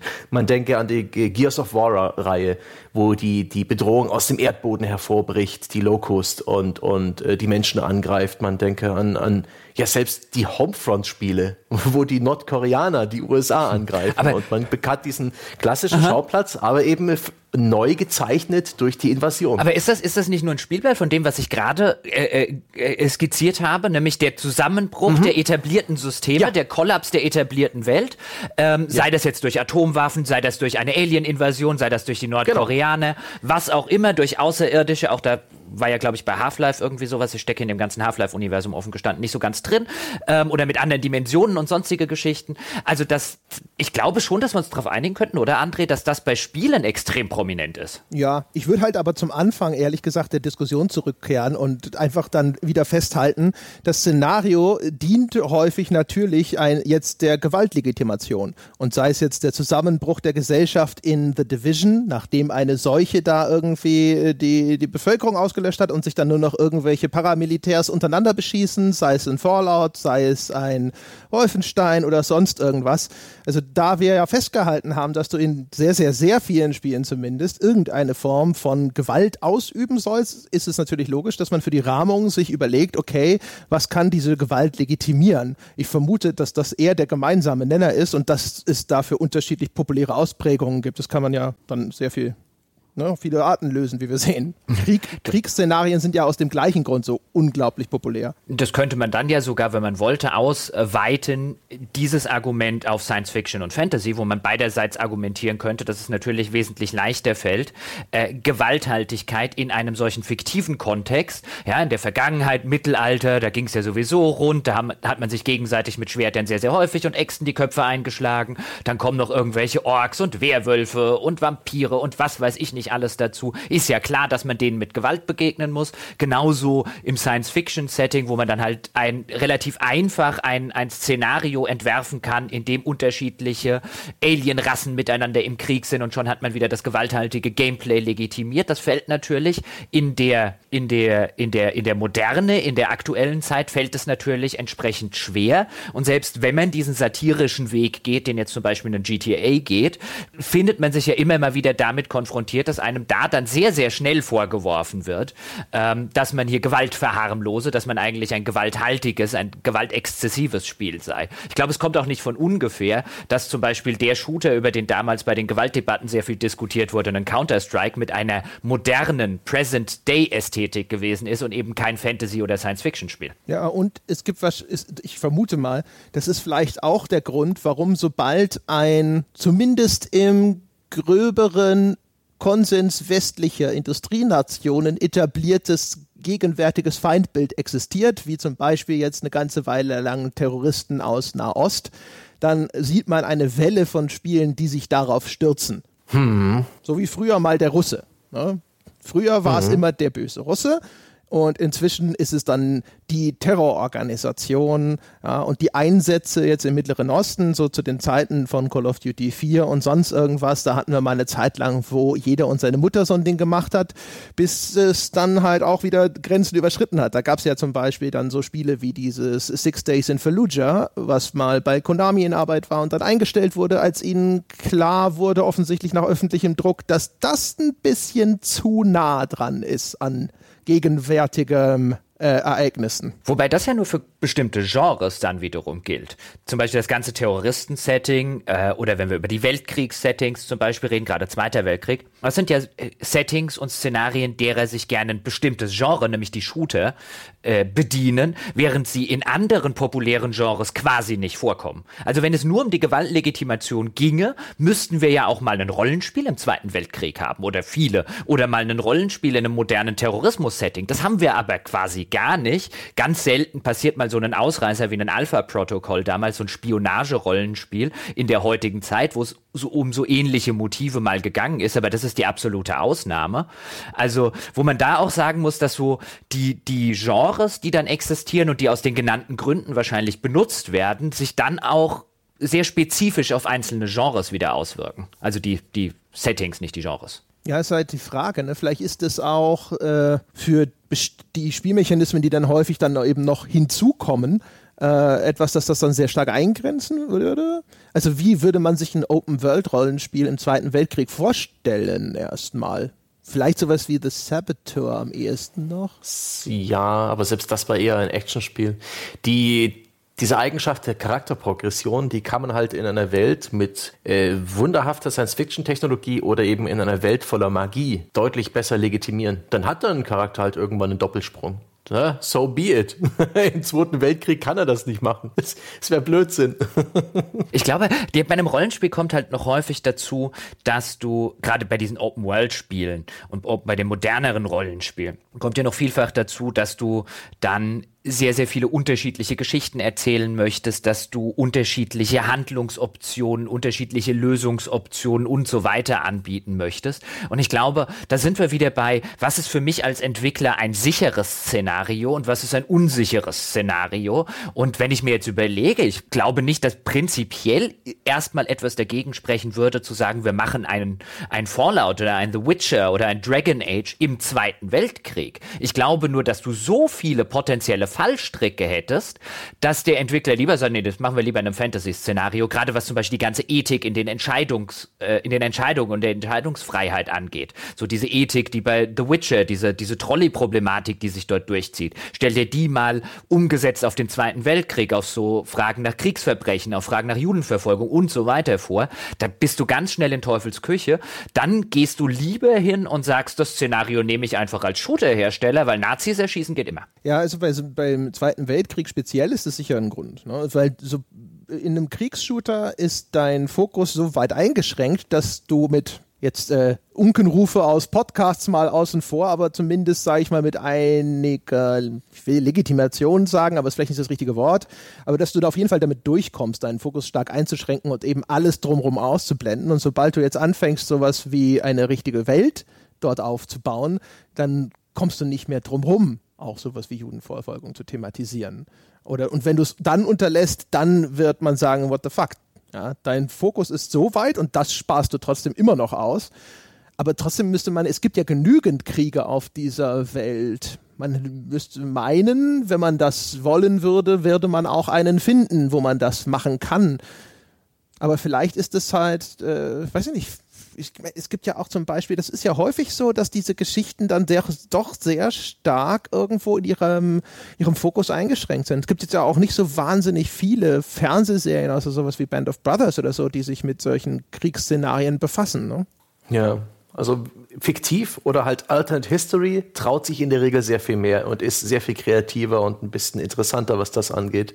Ähm, auch andere Medien beschränken sich dann eher aufs Nacherzählen, eher faktische Geschichten. Ja, verwunderlich. Also das, das ist tatsächlich in dem Bereich was, wo ich jetzt sagen würde, das beobachten wir wiederum in vielen anderen Medien auch. Also es gibt natürlich gibt es Alternate History in der in der Literatur, auch durchaus Alternate History jetzt im Serien- und Filmbereich, Man in the High Castle zum Beispiel. Aber das sind auch da eher die Ausnahmen. Also was du zum Beispiel vielfach hast, wenn wir jetzt zum Beispiel äh, über über Terrorismus als Setting reden, das hast du sehr häufig bei Shootern in den letzten Jahren, in den Jahrzehnten wahrscheinlich sogar, im Spielebereich, ebenso wie du das in den typischen Action-Serien aus den USA vielfach hast, von 24 bis hin jetzt zu Jack Reacher und Co., wo ich mittlerweile bei Fernsehserien sage, boah, die, das Letzte, was ich jetzt noch brauche, ist, wir verhindern einen islamischen Terroranschlag. Wie oft habe ich das jetzt schon gesehen? Aber das ist halt, das ist halt für die, weißt du, was, was für andere Genres jetzt wahrscheinlich ein unsichere Umgebung, ein unsicheres Setting ist, ist für die ein sehr sicheres. Weil da ist gut versus böse, ist klar verteilt, die Bedrohung ist klar etabliert und so weiter und so fort. Alles, was die machen müssen innerhalb ihres Genres, was deren Anforderungen sind, wird ihnen hier schon die Hälfte abgenommen, so ähnlich wie das bei anderen Genres, wie zum Beispiel bei einem Rollenspiel der Postapokalypse ist. Hm. Ich würde ganz gerne noch mal auf ein paar andere Settings eingehen. Gibt es Settings, mhm. die ihr überhaupt nicht mögt? Ich habe mir eins aufgeschrieben. Aber ich würde erstmal eure, eure Antworten hören. Ich mag selten, also wenn es nicht sehr gut ist, mag ich selten Science-Fiction-Settings. Science-Fiction, finde ich, muss für mich noch mehr, noch besser ausgearbeitet sein und glaubhafter sein ähm, als ein Fantasy-Szenario. Ich kann mit einem 0815 Fantasy-Szenario leben, Finde ich nicht toll, aber kann ich leben. Ähm, mit einem 0815 Science-Fiction-Szenario wird es bei mir schwierig. Das hat bei mir immer, aber es gilt auch in der Literatur, das hat höhere Anforderungen. Also ich neige eher dazu, irgendwie einem, einem, einem generischen Fantasy-Setting zumindest zu glauben und zu sagen, alles klar, das ist jetzt halt das Setting, als einem generischen Science-Fiction-Setting, das für mich untererklärt oder nicht erklärt oder nicht ausreichend erklärt ist. Also weißt du, wenn du, wenn du halt diese Technik in den Mittelpunkt stellst, dann muss sie entweder sehr gut erklärt sein oder sehr, sehr selbstverständlich verständlich sein, sodass ich nicht die ganze Zeit drauf gestoßen werde mit einem, ich glaub dir dein Szenario nicht. so geht es mir auch oft. Ein, ein Szenario, das ich in, in Film und Literatur wirklich bevorzuge. Science Fiction lese ich sehr gern, insbesondere dieses Subgenre der Plausible Science.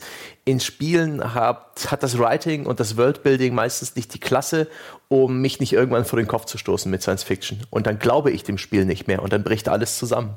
Weswegen ich im Spielen Fantasy sehr viel mehr bevorzuge, was ich in Buchform aber in der Regel nicht mag, weil dann irgendwann ein Zauberer Deus Ex Machina mäßig die Story auflöst, was ich hasse. Aber in Spielen ist es der perfekte Grund, warum mein Charakter irgendwann am Ende des Spiels zehnmal so stark ist wie zum Anfang. Das ist übrigens ein, ein, ein schöner Punkt, den du gerade nennst, denn das kann man zurückverfolgen. Es war über Jahre, wenn nicht Jahrzehnte, hat man sagen können, wenn du ein Rollenspiel hast und du hast ein Science-Fiction-Setting, dann kannst du von vornherein davon ausgehen, dass du dieses Rollenspiel nicht verkaufen wirst. Das war im Spielebereich mit wenigen und meistens sogar relativ unbekannten Ausnahmen war, bis das erste Mass Effect erschienen ist, von dem ich jetzt auch sagen würde, es macht nämlich genau das, was du gerade skizziert hast, macht Mass Effect ausgezeichnet. Aber bis Mass Effect, ja, konntest du sagen, ist es wurscht, wie gut dein Science-Fiction-Rollenspiel ist, es kauft keiner. Aber lag das daran, dass es so gut gemacht war? System Shock 2 und so war ja auch schon gut gemacht. System Shock 2 firmierte aber zumindest damals nicht als Rollenspiel. Also wenn wir jetzt Im Vergleich zum Mass Effect ist es ja jetzt nicht weniger, oder? Ja, aber das ist heutige Perspektive. Also bei Mass Effect war, als du, wenn du, wenn du in dem Jahr als Mass Effect rausgekommen ist, Mass Effect gekauft hast, hast du es als Rollenspiel gekauft. Wenn du in dem Jahr als System Shock rausgekommen ist, System Shock gekauft hast, hast du es als Action Adventure Schrägstrich Shooter gekauft. Aber äh, ja, das etwas, also hat die Klassifizierung dann etwas an dem Erfolg geändert oder ist der Erfolg eben vielleicht doch nicht allein davon abhängig, inwiefern das glaubwürdig dargestellt ist? Ich, ich glaube, dass teilweise, ähm, ich, also ich glaube, da spielen zwei Sachen eine Rolle. Nämlich erstens, dass du insbesondere im Rollenspielbereich natürlich ähm, sehr stark aus der Fantasy-Nerd-Kultur gewachsen bist als Medium. Ich meine, wir haben schon mal, glaube ich, in der Folge darüber geredet, dass die ersten Computer-Rollenspiele waren auch das, was zum Beispiel Richard Garriott dann später gemacht hat das waren Nachbildungen von Tolkien, von Dungeons and Dragons. Das kommt extrem aus dieser Fantasy-Kultur heraus, das Mediumspiel und insbesondere die Rollenspiele. Ähm, und viel weniger aus der Science-Fiction-Nerd-Kultur, die eher in den 70er Jahren angesiedelt ist in den Vereinigten Staaten. Ich glaube, das spielt eine Rolle. Aber ich glaube, es spielt auch durchaus eine Rolle, dass Rollenspiele qua ihrer, ihres Genres und, und, und, und äh, wie sie funktionieren und wie sehr man eigentlich in eine fremde Welt eintauchen sollte.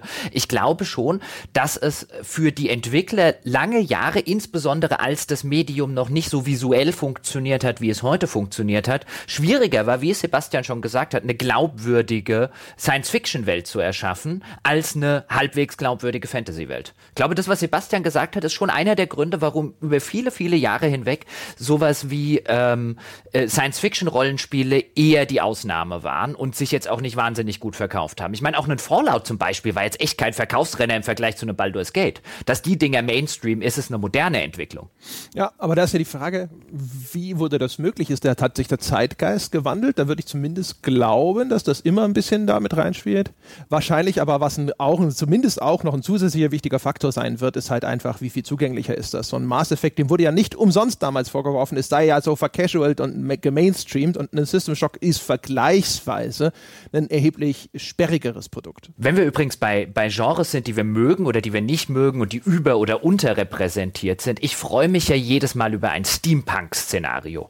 Boah, das steht auf meiner Liste als das absolute Hasssetting. Steampunk, jetzt möchte ich mir mal kurz auskotzen, hat nichts zu bieten. Steampunk ist eine Ästhetik. Steampunk hat sich alle seine Ideen aus dem Arsch gezogen. Ja, ein bisschen bei Jules Verne gewildert, ohne jemals seine Genialität und seine Größe zu erreichen. Steampunk ist, hey, wir haben auch ein Zukunftsszenario, aber oh, oh, oh, es ist eine Dampfmaschine statt ein Verbrennungsmotor und unsere Waffen machen wir einen Trompetentrichter dran. Elende Scheiße. Ja, und wir stellen überall noch Tesla-Keulen hin, oder wie die heißen. Tesla-Spuren abspulen und machen ein bisschen einen auf, auf Elektro-Blitzstrahlen und fertig ist die Kiste. Steampunk ist nur Show. Da ist nichts dahinter. Da fehlen die großen Ideen. Das ist alles bloß Staffage. Oh, Luftschiffe, die an Ballons hängen und alles ist mit schmiedeeisernen kleinen Dingen ausgestattet. Bah! Pfui, widerlich. Ich hasse, hasse, hasse dieses Genre. Und das hat in der, in der, in der Theorie Potenzial. Wenn ich mir diese wunderbaren Mortal Engines Romane, insbesondere der erste anschaue, ja, da hat jemand nicht bloß Steampunk, sondern auch eine Idee. Und zwar Städte auf Rädern, ja. Weil eine Stadt der Zukunft, ja, Gemeinde-Darwinismus, äh, die sind auf Rädern und fressen sich gegenseitig. Das ist eine Idee. Daraus kann man was bauen. Da spüre ich Jules Verne, der auch große Ideen hatte dahinter. Aber das Gros der Steampunk-Spiele kann mich mal am Arsch lecken. So, und jetzt kannst du begründen, warum du das magst. Großartig! Meine, meine sehr verehrten Damen und Herren, Sie sind live dabei bei der Preisverleihung des Rents des Jahres. Ja, der erste Preis im Jahr 2018 geht noch an Sebastian Stange mit seinem Steampunk Rent in ja, letzter lenk Sekunde. Deinem, lenke dich von deinem Geschmack ab. Rechtfertige dich. so gut. Und das auf einem alkoholfreien Bier. Mein Gott, wenn er was getrunken hätte. Meine Güte. Ja, wenn er was getrunken hätte, würden wir wahrscheinlich jetzt eine Stunde später noch da sitzen und er hätte gerade mit den Trompetenwaffen aufgehört. Das wäre großartig. also ich, ich habe die ganze Zeit so überlegt, so, ja, Steampunk ist mir auch eingefallen. Ist nicht da ganz oben auf der Liste. Ich tue mir halt immer schwer, ich immer so, ja, das findest du nicht so toll. Aber da, eigentlich hast du jetzt nicht per se was gegen Steampunk. Das kann ja auch schon irgendwie nett sein oder sowas. Ja, nenn, doch mal, nenn doch mal ein Steampunk-Spiel, das dir Spaß gemacht hat. Ja, dieses Arcanum, was äh, Jochen mir mal empfohlen hatte, das würde man wahrscheinlich als Steampunk-Spiel klassifizieren das, wollen. Äh, klassisches Steampunk und sogar ein sehr schönes umgesetztes Steampunk, weil du dort ah, eben diesen Konflikt ja. zwischen Magie und Technik und der Magier kann die Technik nicht benutzen und so, darf keinen Zug fahren, während der Techniker wieder mit Magie nichts anfangen kann. Das haben die schön umgesetzt. Ja, okay, das Touché, das hat eine gute Idee. Ja. So. Da ist eine, da ist eine gute Idee. Bioshock, eine. Bioshock Infinite ist letztlich Steampunk. Hat mir äh, sehr gut gefallen. Das würde ich, das habe ich mir auch aufgeschrieben.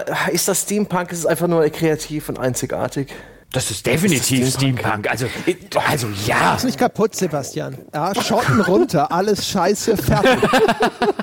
Fuck Bioshock Infinite das, musst du noch schreien. Dann muss ich das wohl jetzt auch scheiße finden. Ja. Ne? Thief, Thief musst du auch scheiße finden.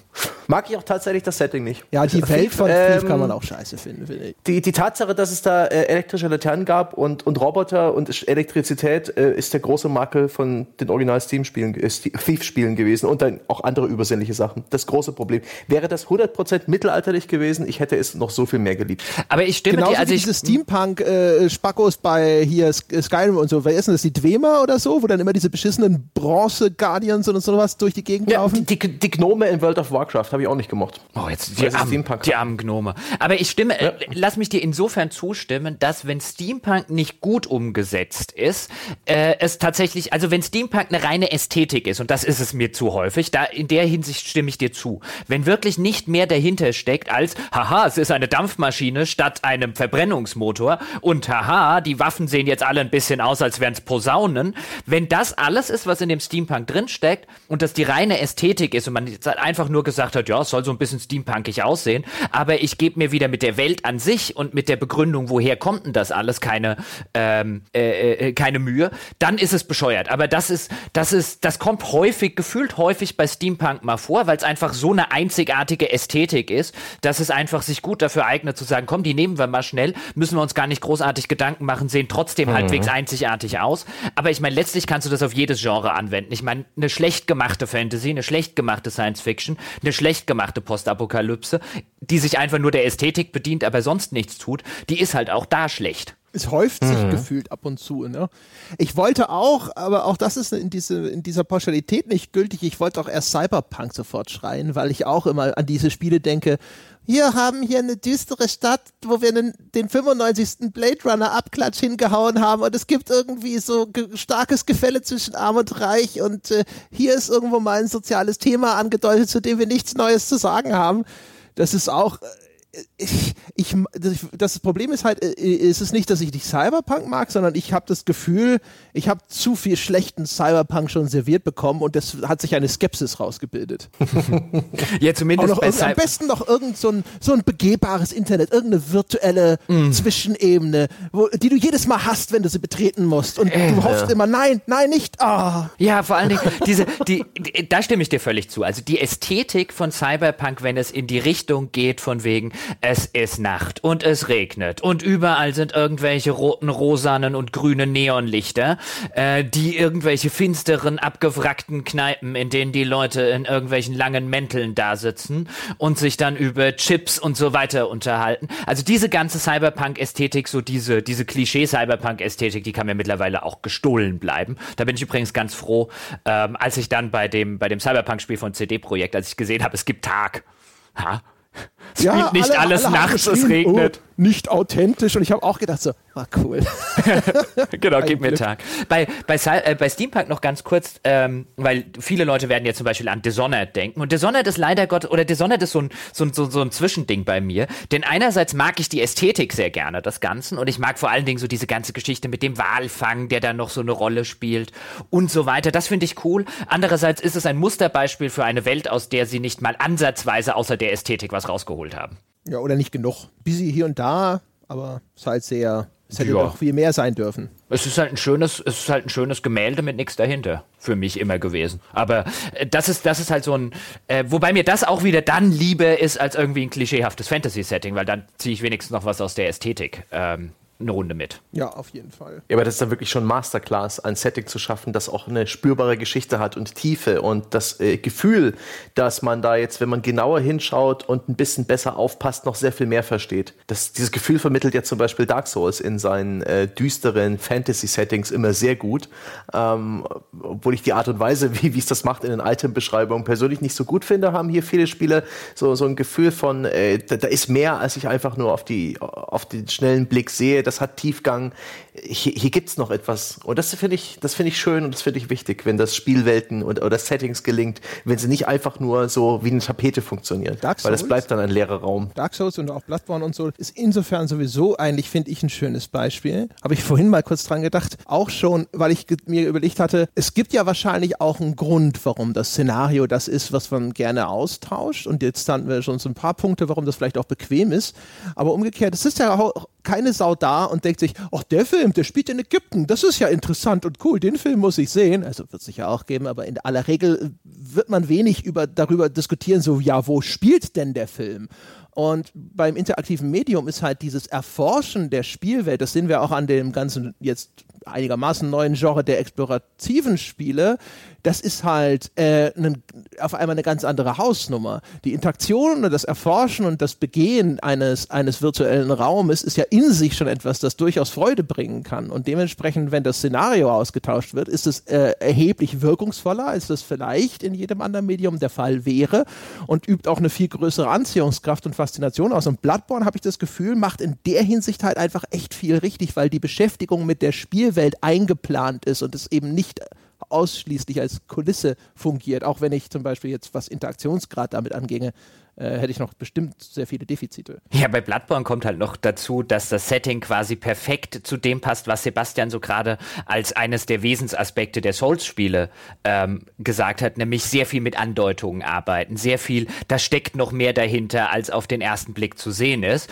Und wer sich jetzt zum Beispiel an unsere Folge zu Call of Cthulhu erinnert, wo wir auch über Lovecraft gesprochen haben und der ganze Lovecraft-Mythos, der ja bei Bloodborne ein bisschen Pate steht, das passt natürlich wie die sprichwörtliche Faust aufs Auge, weil dann nimmt man nämlich auch noch ein Szenario, das genau auf der Ebene funktioniert, nämlich der Horror, der daher kommt, dass man eben nicht weiß, was noch dahinter steckt, der im Unbekannten liegt, in dem, was man nicht sieht, in dem, was die Naturwissenschaft nicht erklär erklären kann, sowas zu nehmen für ein Spiel, das narrativ auf genau der von Sebastian geschilderten Ebene funktioniert, dass sich diese Heirat, dass die ausgezeichnet funktioniert, braucht einen eigentlich nicht wundern. Ja, aber auch wenn du dir anschaust, so was wie jetzt hier Assassin's Creed mit seinem Touristenmodus, den sie jetzt bei Origins nachgepatcht hätten und sowas.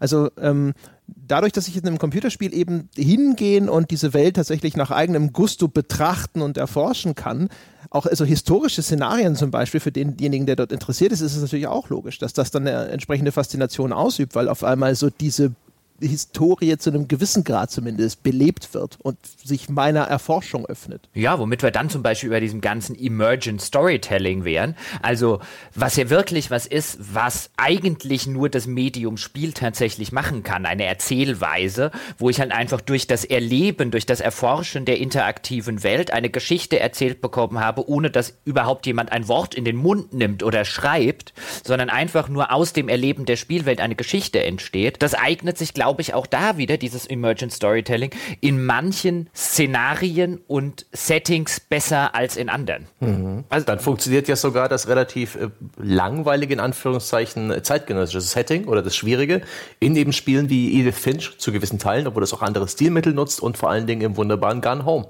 das ich damals sehr mochte obwohl man da nichts anderes tut, außer ein gewöhnliches Haus zu durchstreifen und Dinge zu betrachten. Ja, Aus wenn du Vergangenheit. Genau. Das ist ja hier noch so ein bisschen wenigstens ein Nostalgiegewichse. Uh, VHS-Kassetten. Stimmt. da hatten sie mich auch, ja. Da haben sie mich auch unsittlich berührt mit der Nostalgie. da, da, da hatten sie einen Triggerpunkt erwischt, ja. Touché. Aber ist klar, die 90er äh, sind auch tatsächlich 80er, 90er von diesen ganzen zeitgenössischen äh, Settings immer populärer, weil da eben, da sind leicht umlegbare Hebel, ja. Niedrig hängende Früchte für die Entwickler zu pflücken. Ja. Einfach nur einen VHS-Rekorder einbauen, Röhrenfernseher und ein Super Nintendo und sofort finden es die Spieler gut. Nein, ich glaube, was du viel eher hast, ist, ähm, du kannst Text transportieren ohne dass du Figuren dazu brauchst. Du kannst Notizen an, der hat jemand am, am Kühlschrank hängt irgendwie eine Notiz, jemand hat jemand anderem eine Notiz irgendwo hingelegt, jemand hat irgendwo was draufgekritzelt, jemand hat irgendwo ein Tagebuch geführt. Das heißt, du kannst dich storytechnisch kannst, hast du viel mehr Aspekte, als wenn du es jetzt zum Beispiel im Jahr 2018. Im Jahr 2080 ich müsste ja dauernd irgendwelche Handys finden, um überhaupt eine Notiz zu finden, wo du dich dann fragen würdest, wer lässt denn da die ganzen Handys rumliegen?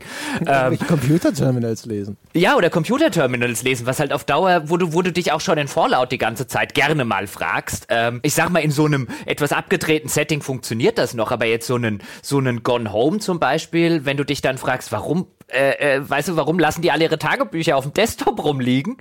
Ähm, hm. Tja, ja. Interessant finde ich auch, dass ähm, eines der Settings, äh, die genreübergreifend gerne genutzt werden, die Raumstation ist. Raumstation Shooter, Raumstation narrative Explorationsspiele, es gibt Raumstation Aufbauspiele.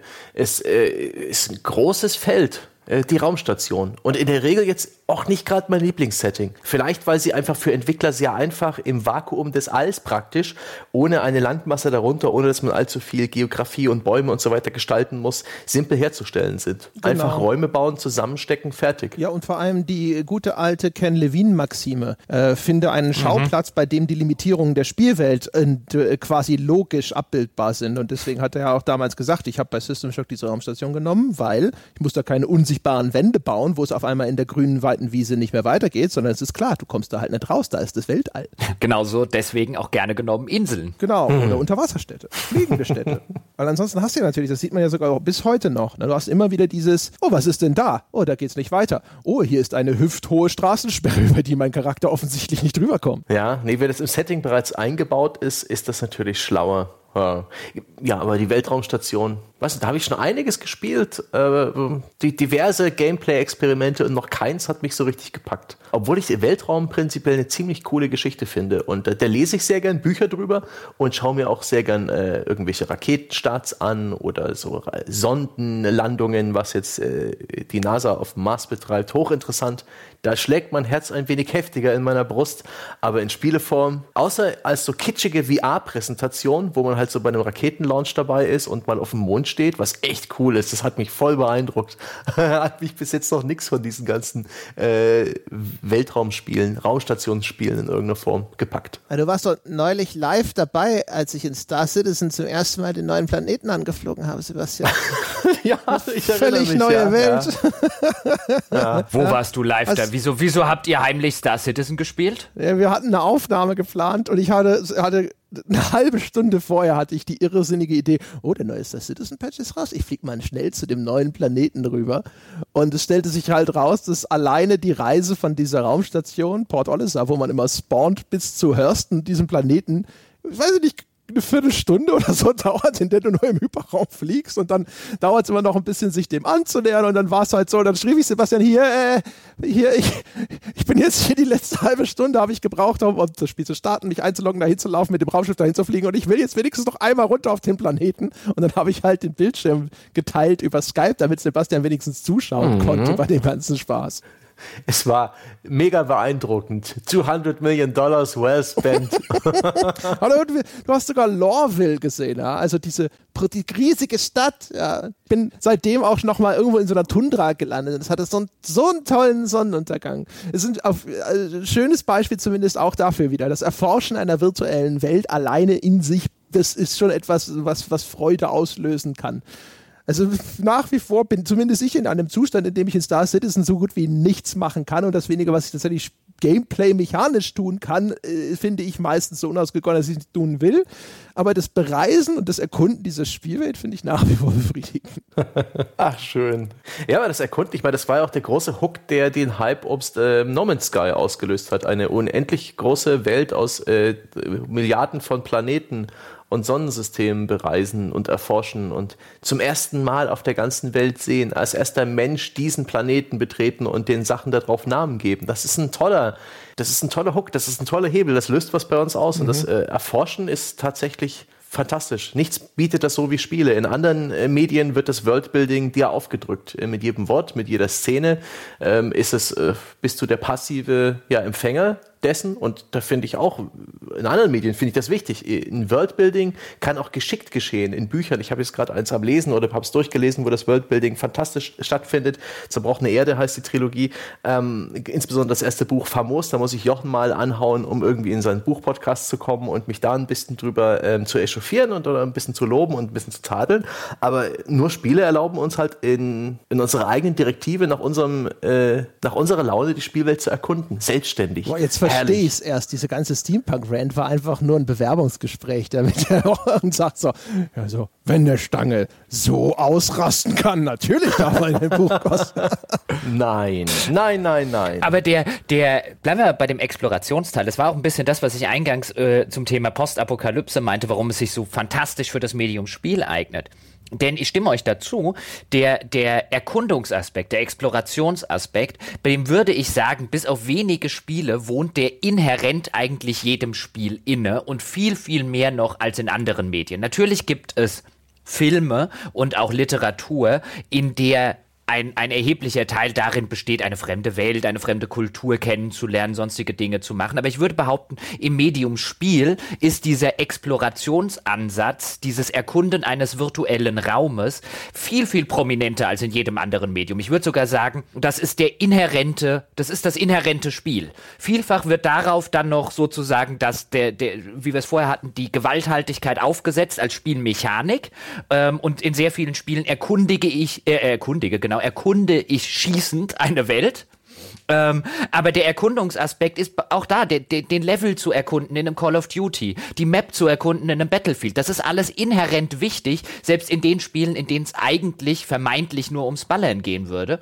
Und ähm, worauf ich eigentlich hinaus will, ist auch dann wieder auf die Frage, warum sind so wenige Spiele in der Gegenwart angesiedelt zum Beispiel oder in Szenario X gibt's viele und Szenario Y gibt's wenige. Ich glaube, das lässt sich vielfach auch erklären darüber, in welchem Szenario kann ich denn interessante Dinge entdecken.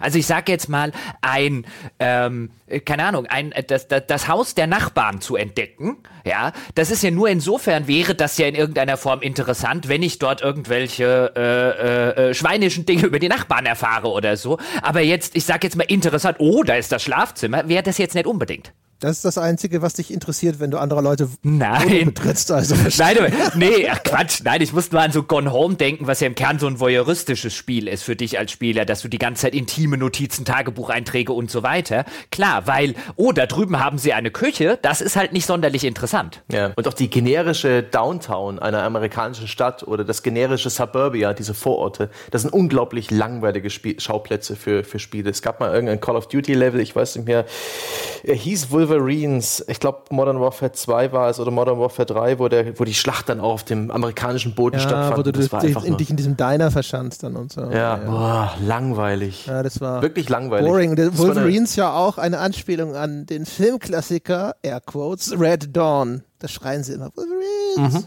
Mhm. ich weiß, ja. Ähm, das habe ich mir auch noch aufgeschrieben, dass es wirklich äh, schwierig ist, eine zeitgenössische Szenario in irgendeiner Form interessant zu machen. Das ist schon interessant, in die Vergangenheit zu reisen, ins LA der 30er, in LA Noir. Eine etwas, das wir heute nicht mehr sehen können, etwas, das vergangen und vorbei ist, aber dennoch Autos und, und, und Shootouts und Gewalt und Kriminalität wie man es aus anderen ja, Open-World-Spielen kennt, obwohl das auch nicht so 100% ein Open-World-Spiel ist. Auch die Mafia-Spiele, die, die, die, machen das auf eine interessante Art und Weise und das finde ich dann schon sehr schön. Und selbst Autorennspiele befriedigen inzwischen dieses Bedürfnis nach Exploration. Die, insbesondere die Forza Horizon-Reihe lebt davon, dass man sehr große, interessante Spielwelten erkundet mit dem Auto. Aktuell halt ein, eine Fantasie, äh, britische Inseln, Welt, die völlig äh, wahllos zusammengesteckt ist, aber die interessant zu erfahren und zu erforschen ist. Und vorher war es Australien, das hat auch gut funktioniert. Und äh, das finde ich äh, sehr interessant, dass, äh, dass inzwischen selbst Rennspiele dieses Bedürfnis befriedigen. Ja, ich habe ja, ich habe ja nach, wir haben ja zusammen die Wertschätzung zu Forza Horizon gemacht und ich habe ja danach gesagt, so wie du es jetzt gesagt hast, ich bin jetzt kein, echt kein Autorennspieler, aber viele von den Sachen, die du geschildert hast, wo ich gedacht habe, auch von der ganzen Ästhetik und so weiter, ich hätte ja Lust, mir das mal anzugucken, bin jetzt bislang mhm. noch nicht dazu gekommen, würde das Ganze in New York stattfinden, würde ich sofort sagen, egal was du mir darüber erzählt hast und wenn du mir sagen würdest, das sei das beste Spiel seit geschnitten Brot, ähm, das wird mich nicht interessieren, weil dieses Setting halt bei mir mittlerweile dazu dafür sorgt, nicht nur bei Spielen, auch irgendwie, okay, die nächste äh, äh, US-TV-Serie, die in New York oder in Washington und drumrum in Virginia spielt, wenn dann die, äh, die, die CIA-Szenen und so weiter kommen. Das sind so Settings, an denen habe ich mich so dermaßen tot geguckt. Dieses amerikanische Großstadt-Setting, ob das LA ist, ob das New York ist, ähm, ob das Washington, Boston und so weiter, wie sie nicht alle heißen, das kann, ich kann es nicht mehr sehen. Deswegen als du Forza Horizon, du kannst England erforschen, so mit per Auto, das finde ich interessant. Ja, so englische, englische Landschaft oder so ist jetzt mhm. nicht was, was zu Tode gesendet oder gespielt wurde schon. Bei den, ja, das ist neu. Bei den Rennspielen würde ich vielleicht sogar noch, äh, noch, mal, noch mal kleiner fassen, weil ich erinnere mich zum Beispiel auch daran, dass ich in Project Gotham Racing 3 damals diese angeblich authentische Nachbildung dieser Fahrzeugcockpits total interessant fand. Weißt du, ähm, äh, exotische Lokalitäten reizen mich da auch immer. Also auch dieses Test Drive auf Hawaii damals, ne, Test Drive Unlimited 1. Ähm, das ist halt auch cool, wo man sich so denkt, so, ach guck mal, da kann ich sozusagen mal ein bisschen Urlaub machen, virtuell, indem ich da mit dem Auto durch die Gegend bretter und sehe ein bisschen, wie das vielleicht eventuell dort aussieht. Und im kleineren auch eine exotische Lokalität ist halt, wenn ich dann in so einem Bentley DB9 ich glaube, es war ein Bentley, egal. Auf jeden Fall in diesem Auto. Aston Martin. Aston Martin, ja. Mhm. Genau. Die, die, alles, alles ein Ding für mich auf jeden Fall. Du sitzt in dieser Karre und denkst dir so, ach guck mal, so sieht dieser Luxuswagen aus oder ein Ferrari F40 oder sonst irgendwas. Ja. Das ist schon auf seine Art ja dann auch so, eine, so ein Explorationsmoment, wo du dich dann so umschaust und denkst so, ach guck mal, ja, das, äh, das hätte es wahrscheinlich auch nochmal in äh, Kalbsleder und mit ein bisschen mehr Nussbaumöl gegeben. Und einige Rennspiele sind ja auch praktisch so ein bisschen wie Showrooms von, also in Autohäusern, wo man sich dann auch noch, ich glaube, Motor Vista oder wie hat das die, wie haben das die Forza-Entwickler genannt? Auto Vista, wo man dann in so einem weißen schönen ätherischen Raum steht und man, man kann die Motorhaube aufmachen und die Kamera zoomt lüstern an die Kotflügel und eine Stimme erklärt dir ein paar Details zum Auto. Es ist auch schon, das, das ist auch Exploration auf gewisse Art und Weise, insbesondere in Virtual Reality, die glaube ich auch gerade in diesem Bereich äh, deutlich dankbareres Publikum gefunden hat als anderswo, weil man dann eben wirklich drin sitzt und sich Cockpit-Details anschauen kann. Ein verblüffender, ein fantastischer, äh, eine verblüffende, eine fantastische Erfahrung. Ja, genau. Und weißt du, die Luxuskarren von außen, finde ich, da bin ich wieder überfüttert. Da geht es mir wie Jochen mit äh, New York oder sowas. Weißt du, äh, ich kann ja jetzt auch keinen Ferrari vom anderen unterscheiden. Und dann hast du halt schon hundertmal irgendwo von, keine Ahnung, Miami Vice bis Bad Boys und sonst irgendwas, wirst, kriegst du diese Dinge unter die Nase gerieben in zig Rennspielen und so weiter. Von außen, wie die aussehen und so. Aber innen drin sitzen und dann das Gefühl haben, das sei eine Art von authentischer Nachbildung, das ist immer noch so ein Raum, der ist größtenteils unerschlossen. Genauso wie ich halt eben von mir aus noch nicht selber auf Hawaii gewesen bin und wo wie es unmöglich ist, sozusagen ins historische Paris zu reisen. Auch wenn mich, mir das nach, keine Ahnung, fünf Stunden Assassin's Creed Unity auch auf den Sack gegangen ist. Aber grundsätzlich. Aber die ersten fünf Stunden war das schon ziemlich geil. Ja, wenn du das erstmal über dieses Häusermeer schaust und so, denkst du schon so, cool. ja. Ich glaube übrigens, dass dieses, dieses satt gesehen an manchen Sachen ähm, zumindest bei mir dafür sorgt, dass ich zum Beispiel mit den Red Dead Redemptions von Rockstar erheblich mehr anfangen kann als mit den GTAs. Also die GTAs langweilen mich äh, mehr oder weniger, also diese modernen GTAs seit GTA äh, äh, 3. Mich hat da keins davon, weil ich das Setting so uninteressant finde, so grundlegend uninteressant.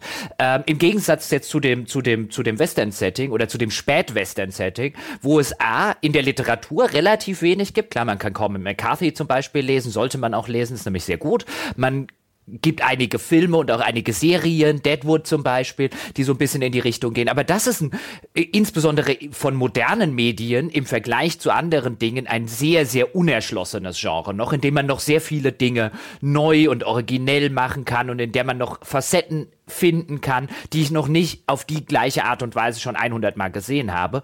Während so ein Großstadt-Gangster-Setting, boah, ist das langweilig. Ihr findet nichts, was ich nicht schon dutzende Male gesehen und gelesen habe. Ja, und dann, dann hilft's auch nicht, wenn du halt so diese, bei, bei mir jetzt zumindest rein subjektive Sache, aber dann hilft's halt auch nicht, ja, ah, und da gibt es dann quasi das Facebook-Äquivalent, das heißt Live Invader. Hahaha, haben wir nicht eine tolle Satire? ja, nee, leck mich am Arsch. Ja, interessiert mich nicht. Scheiß-Setting, kenne ich schon. Ja, und, äh, und wenn, genau. Und wenn das in Hongkong stattfindet, äh, wie im Falle von Sleeping Dogs? Wird es dann für dich interessanter? Wie, äh, ich fand, das äh, hat geholfen. Also die vielfach so Hongkong-Settings und so weiter, auch das rein subjektive Sache. Ich will gar nicht behaupten, dass das in irgendeiner Form für jeden zu gelten habe und so weiter.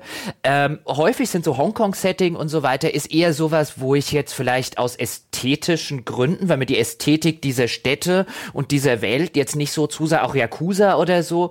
Ähm, aber das ist bestimmt ein, weil ich es noch nicht gespielt habe. Aber wenn du mich jetzt fragen würdest, du musst dir eins dieser beiden aussuchen, ja, also im Zweifelsfall würde ich trotzdem lieber den Spätwestern nehmen, aber wenn du jetzt sagst, hier äh, GTA in einer US-Großstadt oder äh, Yakuza oder äh, Sleeping Dogs Hongkong oder Japan, dann gib mir, gib mir äh, Japan und Hongkong jeden Tag vor äh, dem 133.000. Mal Gangster-Setting in einer US-Großstadt.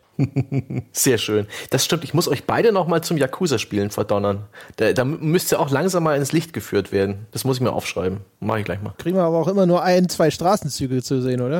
Richtig, ein kleines Viertel in der Regel oder zwei. Es gibt, je nach, je nach Spiel gibt es auch ein bisschen mehr, aber es ist sehr kompakt, aber das macht nichts das Gefühl von, von Erkunden, von, von äh, ja, einen, einen neuen Ort bereisen, kennenlernen, erleben, sehr ausgeprägt, sehr befriedigend. Ja, aber, ja? Ähm, hat das Stange Seal of Approval. Was ich aber ganz interessant finde, ich meine, so, wo mir die eine Sache, wie jetzt zum Beispiel bei so einem urbanen Gangster-Setting, einfach so derbe zum Hals raushängt. Ich habe ja vorhin dann zum Beispiel gesagt, so ein, gib mir eine 0815 Fantasy-Setting, das nervt mich zumindest nicht. Und wahrscheinlich geht es vielen anderen so ähnlich eben bei so einem Setting wie jetzt bei so einem GTA. Das ist ein Setting, das kennst du, in dem Setting findest du dich zurecht, in dem Setting weißt du, okay, Auto X macht äh, dieses, Auto Y ist schneller und langsamer. Das ist ein Setting, da fängst du an loszuspielen und du sitzt nie so ein bisschen davor und denkst dir, hä, was soll denn das jetzt und wie funktioniert das? Du bist mit den Konventionen vertraut, du bist mit den Klischees vertraut, du bist mit den Tropes vertraut, du verstehst den Humor und so weiter und so fort. Also alles das, was mir jetzt zum Hals raushängt bei diesem Setting und wo ich jetzt aber gleichzeitig wahrscheinlich aus purer persönlicher ästhetischen Erfahrung sage, bei Fantasy lieber das 0815 Fantasy Setting als ein schlechtes anderes. So wird's halt vielen Leuten da gehen bei, bei so einem GTA und bei so einem Großstadtsetting. Hm.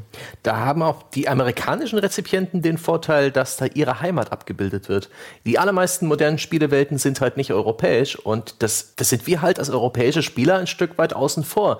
Während die die ganze Zeit ein vertrautes Gefühl haben, auch sowas ähnliches ähnliches, ähnliches wie Nostalgie, ein Wiedererkennen, einen Bezug nehmen, die, die dieses, die, die Straßen, wie sie in GTA verlegt sind, die Architektur, die Art und Weise, wie Städte da aussehen. Das ist relativ nah am Original. Wir alle waren jetzt schon oft genug in, in LA wegen irgendwelcher Spielemessen oder anderer Termine und können bestätigen, dass man da wirklich, wenn man das GTA 5 spielt, ein krasses Déjà-vu-Erlebnis hat, was Straßenzüge, was den, was sogar die, die Geräuschkulisse dieser Städte da angeht. Und das ist toll. Und da gibt's halt leider sehr wenige Spiele, die mal versuchen, europäische Szenen abzubilden. Und da, also da, deswegen ist ja auch Kingdom Come äh, Deliverance für mich so ein Aha-Erlebnis gewesen, damals schon mit dieser Kickstarter Bäcker Beta, weil es so eine Art europäischen Mischwald abgebildet hat und eine Hügellandschaft, die ich in dieser vertrauten Form noch nie zuvor in einem Spiel erlebt hat. Und das hat wirklich, das hat mich staunen lassen, mehr als jede andere Grafik bracht. Wobei was ganz interessant ist, wenn du sagst, und da ist natürlich was dran für den amerikanischen Spieler, insbesondere jetzt vielleicht den Spieler, der tatsächlich in LA oder in dem Großraum dort wohnt,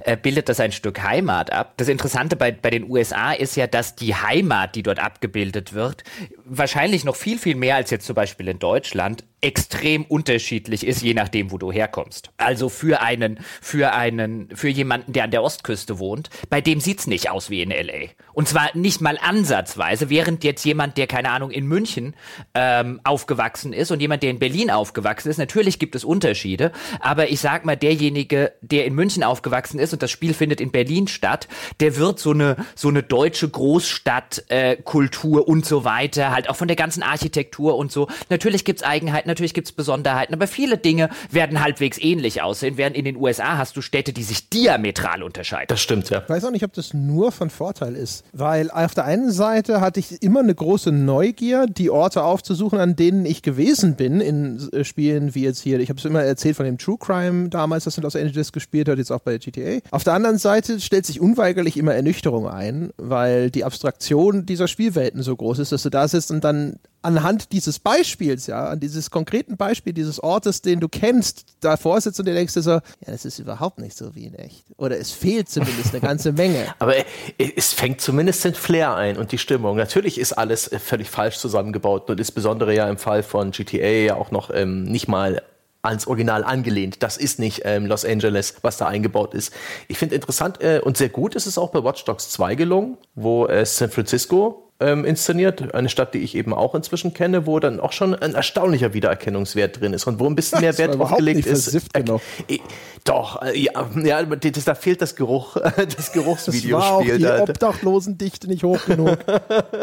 Aber dennoch so, die, äh, der generelle Vibe, so ein paar Landmarks, äh, das hatte was. Und diese Welt hatte auch für mich explorativ genügend äh, geboten, weil da eben sehr viel Wert und ja, auch Energie der Entwickler auf diese kleinen Nebensachen, auf das Scripting der Passanten geflossen ist, was da sehr gut gemacht wurde, war. Und das hat, das hat mir gereicht. Das, das, das, das habe ich gerne erkundet. Das habe ich natürlich auch nicht durchgespielt, aber sehr gerne angespielt. Also siehst du, für mich, für mich Watch Dogs 2 spätestens, nachdem ich Watch Dogs 1 gespielt habe und ich fand das Szenario US-Großstadt Chicago boring hoch 39 und ähm, ich, Watch Dogs 2 hat mich wegen des Szenarios schon nicht mehr interessiert oder wegen des Settings. Hm. Das ist, hätte das wo völlig anderes gespielt, weißt Assassin's Creed ist so eine Reihe, die es immer wieder hinkriegt, dass ich sage, boah, da finde ich das Szenario interessant. Klar, die haben eine schöne große historische Auswahl, was sie machen können. Und manchmal habe ich auch gesagt, boah, da finde ich das Szenario eher persönlich jetzt uninteressant, aber die kriegen es immer wieder hin zu sagen, ach ja, so ein Assassin's Creed während des amerikanischen Bürgerkriegs, das klingt schon interessant. Oh, altes Ägypten, oh, altes Griechenland, mhm. was auch immer. Und bei sowas wie, oh, Watch Dogs in San Francisco, denke ich jetzt nicht als allererstes, boah, das will ich spielen. Das ist halt so ein abgegriffenes, ja, Present Day San Francisco, keine Ahnung, San Francisco während der Prohibition, so aller die äh, Unbestechlichen und so weiter. Sowas fände ich schon eher interessant, aber jetzt so ein modernes San Francisco, generell so ein modernes US-Großstadt-Setting, finde ich echt langweilig. Deswegen, ich das mochte zum Beispiel, also ich, schnell, wenn ich das ja. noch sagen darf, ich mochte das ländliche Setting genau aus dem Grunde bei Far Cry sehr gerne, weil man das so selten sieht. Ja. Also ich finde halt, äh, also wahrscheinlich erschöpft sich das einfach zu schnell, weil, weißt du, ja, San Francisco ist sicherlich eine ganz andere Großstadt als Los Angeles oder so, aber am Ende so in etwa die gleichen Autos fahren rum, in etwa die, weißt du, hm. Architekturelle Unterschiede sind existent, aber jetzt, wenn man sich nicht unbedingt dafür wirklich interessiert, ist es halt ganz viele Häuser ja, auf einem Haufen. Mhm. Und äh, ich mag grundsätzlich zum Beispiel alleine schon immer deswegen Spiele lieber, die eher kleinere Siedlungen haben.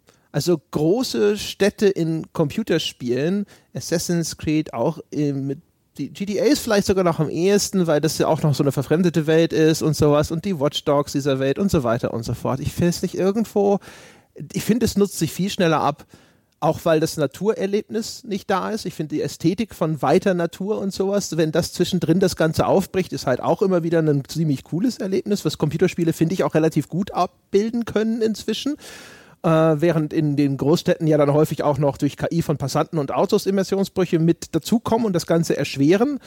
Äh, aber grundsätzlich ist es halt immer so groß und schon irgendwie dann doch überall gleich. Dann gibt es hier mal einen Landmark und da mal einen Landmark. Aber damit sie diese großen Städte mit all ihren Häusern und so zusammenpflastern können, müssen sie natürlich auch anfangen zu copy und pasten, was noch sicherlich da erschwerend hinzukommt. Und am Ende, ich weiß nicht, ich habe das Gefühl zumindest, und vielleicht ist es ein persönliches Ding, aber ich habe das Gefühl, dass das sich viel schneller erschöpft als eine Spielwelt wie jetzt einen Black Flag mit seinen Inselchen oder sowas. Mhm. Gutes Beispiel. Da gibt es auch eine, auf die ich mich sehr freue. Die von Ghosts of äh, Tsushima, japanisches Mittelalter. Das sah so gut aus. Super. Mhm, sieht, erst, sieht nicht nur gut aus, sondern ist mir auch, ist auch fremd. Ist mir so fremd. Ich kann mir nichts wirklich darunter vorstellen. Ich habe durch Medien halt so, einen gewissen, ähm, so eine gewisse Erwartungshaltung halt diese Samurai-Ästhetik, Last Samurai und so weiter, obwohl diese Filme und, und auch so viele, viele Sachen eher in späteren Perioden spielen, aber in Japan, ich, großer Gott, es ist für mich ein, äh, relativ unbekannt. Ich habe jetzt auch angefangen, ein paar Bücher in der Richtung zu lesen, die das einfach nur als Hintergrund äh, benutzen, um, eine, um irgendwie eine actionreiche Geschichte zu erzählen. Da freue ich mich sehr drauf. Weil es eben auch sehr ländlich ist, wie es du angesprochen hast, da erwarte ich eben so ein bisschen so einen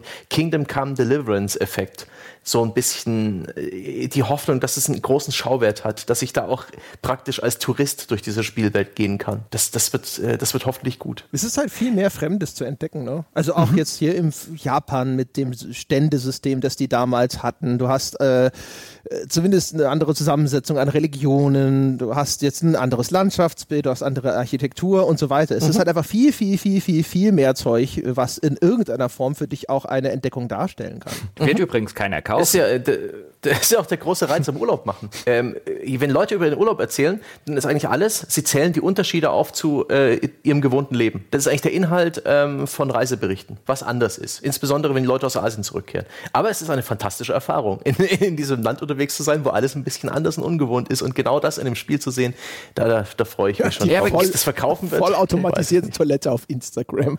ich möchte, ich möchte, wie auch oh Gott, mein Anus sehnt sich nach Japan. Gott, Stange in Hochform heute. Du hast, du hast schon wieder ein, ein altes, eine, eine, ein Trauma losgelöst. Ja, ich habe ich hab lange vergessen, Alte ja, dass, ich der, dass ich von der Zukunft gekostet habe, aber großer Gott. Oh Gott. Stange, bevor du, bevor du, bevor du weiter in die Richtung denkst, ja, ähm, äh, ich meinte das, ich meinte, ich meinte das gerade ähm, mit dem kauft keiner durchaus ähm, durchaus insofern ernst, denn wenn wir über Settings reden und wie schön das ist, mal in einem Spiel etwas kennenzulernen, was wir gar noch nie, wo wir noch nie gewesen sind und wo wir uns nicht auskennen ähm, und wo wir neue Dinge erfahren, so feudales Japan. Habe ich irgendeine Ahnung über feudales Japan? Nein, ich kenne mich im feudalen Japan überhaupt nicht aus. Und ja, ein feudales Japan wäre auf dieser Ebene, auf dieser Basis bestimmt sogar noch interessanter als jetzt eine französische Revolution in Assassin's Creed Unity. Und die war schon ungewöhnlich für Spiele als Setting. Aber du wirst halt immer wieder in die Problematik laufen bei einigen Settings, zumindest erfahrungsgemäß, Spiele im feudalen Japan verkaufen sich im Westen überhaupt nicht. Und dann sind wir halt bei dem Paradox, wenn ich glaube, das, was wir jetzt gesagt haben, wie schön das ist in Spielen, Dinge kennenzulernen, die man noch nicht kennt, neue Dinge, so ein bisschen wie Urlaub. Diese ganze Geschichte, über die wir gerade geredet haben, ich glaube, die aller, allermeisten unserer Hörerinnen und Hörer würden uns total zustimmen, dass das eine der großen, wenn nicht die Stärke dieses Mediums ist, über das wir hier sprechen. Gleichzeitig sitzt man aber da und denkt sich, bevor ich 60 Euro für ein Setting ausgebe oder ein Spiel, das in einem Setting stattfindet, von dem ich nicht weiß, ob ich es geil finde, gebe ich sie lieber für ein Setting aus, was ich schon kenne, aber von dem ich weiß, okay, ich kann es wenigstens tolerieren. Hm. Was der Bauer nicht kennt, ist er nicht. Ist es deswegen vielleicht auch schlau gewesen, von Assassin's Creed und anderen Spielereien so ein bisschen auf Mythologie zu setzen? Weil da kann man mehr crazy Shit machen und alle kennen das irgendwie. Also gerade die griechischen, äh, die griechische Mythologie ist ja ein tolles Setting, um, um da irgendwie Unsinn zu treiben. Ja, aber auch, auch Assassin's, ganz kurz, auch Assassin's Creed ist enorm verwurzelt in einem westlichen Setting. Also aus amerikanischer, westlicher Perspektive ist es enorm, die Serie enorm verwurzelt in Dingen, die in irgendeiner Form für unsere westliche zivilisierte Welt bedeutsam mhm. waren. Sei das Jerusalem mit dem ganzen Christentum, sei das die Renaissance zum Beispiel, sei es die französische Revolution, sei es der amerikanische Bürgerkrieg. Also auch Assassin's Creed ist in gewisser alte Griechen, ja, mit Philosophen und Co. Auch Assassin's Creed ist in gewisser und äh, in vielerlei Hinsicht noch nicht aus seiner westlichen Komfortzone raus. Die waren mhm. noch nicht im feudalen Japan, die waren nicht irgendwo in Burma, die waren nicht irgendwo in Südamerika ähm, mit ihren Hauptteilen. Das ist immer noch, das finde ich das ganz Interessante eben an der Serie, ist, wie sehr sie letztlich, im ersten Moment sitzt man natürlich da und denkt, ja, die bedienen ja nicht so typisch westliche äh, Unterhaltungsklischees, aber zumindest auch in ihrer Mythologie sind sie immer noch sehr, sehr ähm, westlich-europäisch, was die Kultureinflüsse angeht, geprägt. Aber also grundsätzlich würde ich dir erstmal immer recht geben. Ich würde auch immer sagen, so, uh, das mit dem Japan-Ding. Japan wurde ja lange, lange, lange Jahre immer und immer wieder als Szenario für Assassin's Creed gehandelt und es wird einen Grund geben, warum wir es bisher nicht gesehen haben. Jetzt gilt es, glaube ich, wieder so als ein Favorit für das eventuelle nächste Assassin's Creed. Aber ist es nicht so ein bisschen am Aufbrechen? Man hat, es gab eine Zeit, da hat man das Gleiche gesagt über Western, dass das alles nicht funktioniert und Western-Spiele sind automatisch tot. Assassin's Creed Origins als Ägypten hätte man wahrscheinlich auch schon immer so ein Fragezeichen dran gemacht. Ich würde jetzt auch um Gottes Willen nicht sagen, dass das für immer und ewig jetzt eine eine geltende Setzung ist und ein kosmisches Gesetz, äh, dass man kein Spiel in Japan verkauft. das würde ich um Gottes Willen nicht sagen. Ähm, ich finde halt einfach nur dieses Paradox interessant, dass wir einerseits solche Sachen wollen als Öffentlichkeit und sie, wenn wir sie spielen, auch tatsächlich gutieren und sagen, das ist eine der Sachen, die unser Medium so gut kann wie kein anderes. Dieser Erkundungsaspekt von was Neuem, von was Aufregendem, von was, was wir noch nicht kennen. Andererseits, und ich glaube halt, das hat mit der hohen preislichen Einstiegshürde zu tun und mit der Tatsache, dass ich mich mich dann teilweise auf Spiele halt auch nicht nur zwei Stunden einlassen muss, sondern 50, 100 Stunden. Ähm, also mit den, mit den ganzen Anforderungen, dadurch, dass ich über eine wesentlich höhere Hürde in mehrerlei Hinsicht spring, springen muss, als vielleicht bei einem Film zum Beispiel, ähm, damit wird das was zu tun haben. Dass wir das aber einerseits mögen und paradoxerweise andererseits sehr vielfach Dinge kaufen, die wir schon kennen. Ja, hm. ich würde glauben aber, dass das, äh, wir haben jetzt diskutiert aus dieser Perspektive, wofür ist das Medium geeignet und wenn man dann erstmal schon dabei dabei ist und so weiter. Ich würde vermuten, dass das aber auch äh, aus einer Marketingperspektive eher zu erklären ist, weil im Filmbereich sehe ich auch nicht wahnsinnig viel asiatische Szenarien zum Beispiel. Und das wundervolle asiatische Kino zum Beispiel sehe ich auch noch eigentlich äh, total unterrepräsentiert. Also ich glaube, das hat sehr viel auch zu tun damit, wie viel Erkläraufwand ist nötig. Sprechende Szenarien sozusagen, wo du einen Blick drauf wirfst und du hast eine sehr klare Vorstellung davon, was ist das ich vermute, dass die einfach in der Vermarktung einen ganz erheblichen Vorteil haben. Und wenn dir etwas sehr fremd ist, wie das vielleicht jetzt eben für asiatische Kultur, insbesondere mit Historienbezug, äh, der Fall sein mag, wo das Spiel dir viel mehr erklären muss, wieso ist denn das cool? Hm, stimmt. Welche Regeln gelten hier? Wie, wie rea wieso reagieren die Leute, wie sie reagieren und sowas? Ja, da ist vielleicht ist das der geil? Warum willst du das spielen? Ne? Ja, ja. Da ist vielleicht der Vorteil von Ghost of Tsushima, boah, Tsushima, Tsushima. Wahrscheinlich Tsushima. Ist, dass es die Invasion der Mongolen abbildet, die zweimal auf dieser Insel versucht wurde. Das ist ja tatsächlich auch ein, oh Gott, Dom wird sich im Grab umdrehen, historisch akkurates Spiel, obwohl Dom es lebt noch. Ähm, es ist eine völlig blöde. Also es, es will historisch einigermaßen authentisch sein oder es hat Bezüge zur Geschichte dieser Insel und man hat Gott sei Dank einen Gegner. Das sind Mongolen. Das sind die Bösen und die wollen uns die Insel wegnehmen. Ich, das ist ein guter Grundkonflikt, der auch ohne große Kenntnisse der örtlichen Kultur und Geschichte verständlich ist. Ich, das ist ein großer Vorteil dieses Spiels. Ist, weswegen mich ihm ein bisschen, neben der Tatsache, dass es halt wirklich geil aussieht und wir Gamer sind doch Grafikuren, äh, weswegen ich ihm vielleicht auch ein bisschen Erfolg äh, äh, zuspreche. Aber wir werden sehen. Wobei man da jetzt wahrscheinlich, äh, wenn du die Mongolen, ich muss sofort an die South Park-Episode denken, wo sie eine chinesische Mauer gegen die Mongolen bauen, beziehungsweise der eine eine chinesische Mauer baut, weil die Kinder, weil sie Angst haben, dass die Kinder sexuell belästigt werden werden und dann kommen die Mongolen, weil die chinesische Mauer bedeutet, die Mongolen wollen dort einmarschieren und so weiter. Äh, was ja genau dieses Klischee, dass äh, äh die bösen Mongolenhorden im asiatischen Raum so ein bisschen bedient und aufgreift. Äh, ist das nicht mhm. so ein Klischee? Ja, es gibt die, Bö also ist im asiatischen, also die Mongolen, ah ja, das sind so denen ihre Nazis? Klar, gute Frage eigentlich. Vielleicht, vielleicht sind die Mongolen äh, perfekte, eine perfekte Bösewicht-Geschichte. Nehmen wir die Mongolen. Und mein Gott, das hat äh, in dem Fall sogar vor Ort tatsächlich stattgefunden. Und, und wieso nicht? Wenn sie dann auch eine richtig schöne schwarze Rüstung anhaben und immer böse gucken, perfekt wenn sie, wenn sie leicht erkennbar sind als Gegner und dann einfach auf den Kopf zielen, Bogen los, herrlich, fertig ist der Shooter oder das Actionspiel. Braucht dann halt jetzt dann nur noch die gute westliche Bezugsperson. Ja? Stimmt, der gestrandete weiße ja, Forscher. So ein Marco Polo, so ein Tom Cruise, ja, der, ja, die, der den, den, die den blonde Damsel in Distress. Ja. ja, das Love Interest. Der, der dann, der dann, ja, ja, das Wichtige ist, der muss dann auch total so ein bisschen seinen kulturellen Horizont erweitern, jetzt bei den ganzen Wilden, äh, bei den, bei den ganzen Ausländern dort, aber gleichzeitig muss er in die Zivilisation bringen. Das ist ja, ganz wichtig. Er bringt durch sein, sein fortschrittliches mhm. äh, äh, äh, Wissen als zivilisierter Europäer oder sowas, ja, wendet er das dann zugunsten derer, für die er Partei ergreift. Boah, ich freue mich schon auf die Montage gegen Mitte des Spiels, wenn sich das Dorf gegen die Mongolen verteidigt und er bringt ihnen halt äh, Basics äh, der Physik bei ja, oder und Schusswaffentraining oder sowas. Ja, genau. Und dann bauen sie Trebuchets und sowas. Das wird super. Ja, ja, genau. So quasi ihr seid diejenigen, die das Schwarzpulver erfunden haben, aber ich zeige euch mal, wie man die Waffe benutzt. Ja. Genau. Es, mhm. es, wird praktisch wie Army of Darkness vom Plot her. Okay, äh, wir spinnen ein bisschen rum. Ich habe noch ein, ein Setting aufgeschrieben, das wir, über das wir noch gar nicht gesprochen haben. So zum Schluss als, als Betthupferl. Es noch einige geben, aber.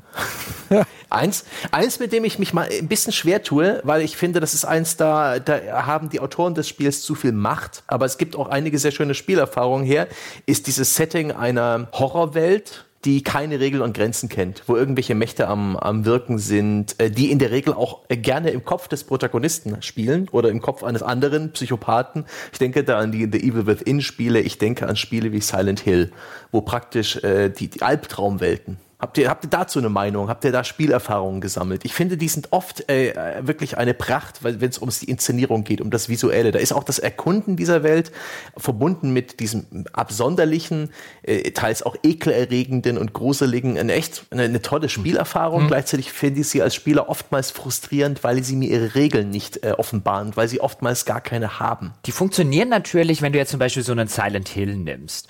Ähm, die funktionieren natürlich insbesondere deswegen ganz gut, wenn wir jetzt ja für uns etabliert haben, jetzt im Rahmen dieser Folge erstmal, dass dieser Erkundungsaspekt ähm, in dem Medium sehr wichtig ist und extrem gut funktioniert. Und jetzt hast du so eine Welt wie in so einem Silent Hill. Du hast so eine Kleinstadt, in der alles irgendwo in irgendeinem so mysteriösen Nebel verhüllt ist und du weißt nicht, was dort passiert ist. Offensichtlich lebt dort niemand mehr. Auch das ist relativ nah eigentlich von der ganzen Grundstruktur her an so einer Postapokalypse, wo auch plötzlich keiner mehr lebt. Du rausfinden musst, was da eigentlich passiert ist in den letzten mhm. Jahren und so weiter. Also diese dieses Aufdröseln des Mysteriums. Und wenn die Spielwelt an sich schon ein, ein Grundmysterium hat, was ist hier in dieser kleinen Stadt passiert, ich glaube, das ist generell was, was in dem Medium halt einfach unfassbar gut funktioniert und was einer der Gründe ist, warum auch zum Beispiel so Horrorspiele gut funktionieren, so Resident Evil, Silent Hills und Co.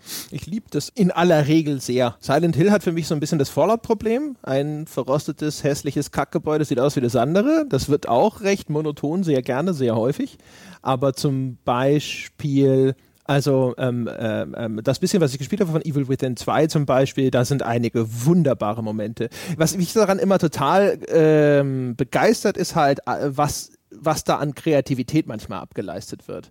Äh, Dentist Inferno, also dieses God of War ähnliche Spiel von oh, Electronic ja, das Arts. ist auch ein gutes Beispiel. Äh, fantastisch, was das äh, an Art Design und an manchmal kruden bis widerlichen Ideen abgefeuert hat. Und sowas finde ich fantastisch. Also wenn ich da sitze und dann regelmäßig denke, so, what the fuck, wem ist das eingefallen?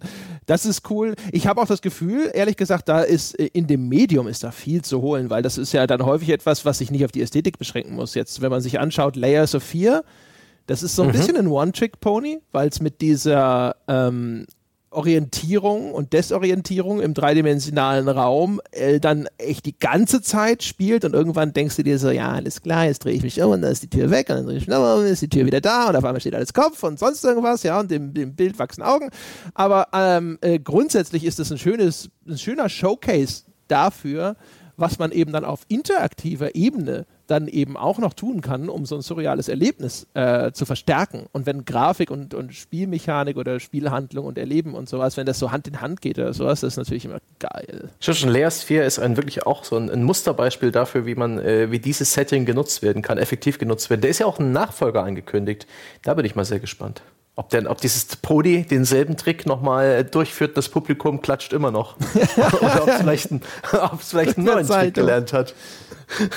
ja, man würde es hoffen, das wäre geil, wenn, weil man hat das Gefühl gehabt, uh, ja, da, da, sowas haben wir schon häufiger mal gesehen, aber äh, sehr geschickt eingesetzt, ja.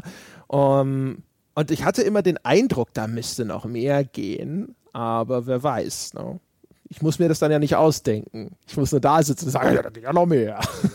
Richtig, wir müssen es nur kritisieren und werfen nachher den Game Designern äh, kreative Ideenlosigkeit vor. Ja, ja diese Kriters.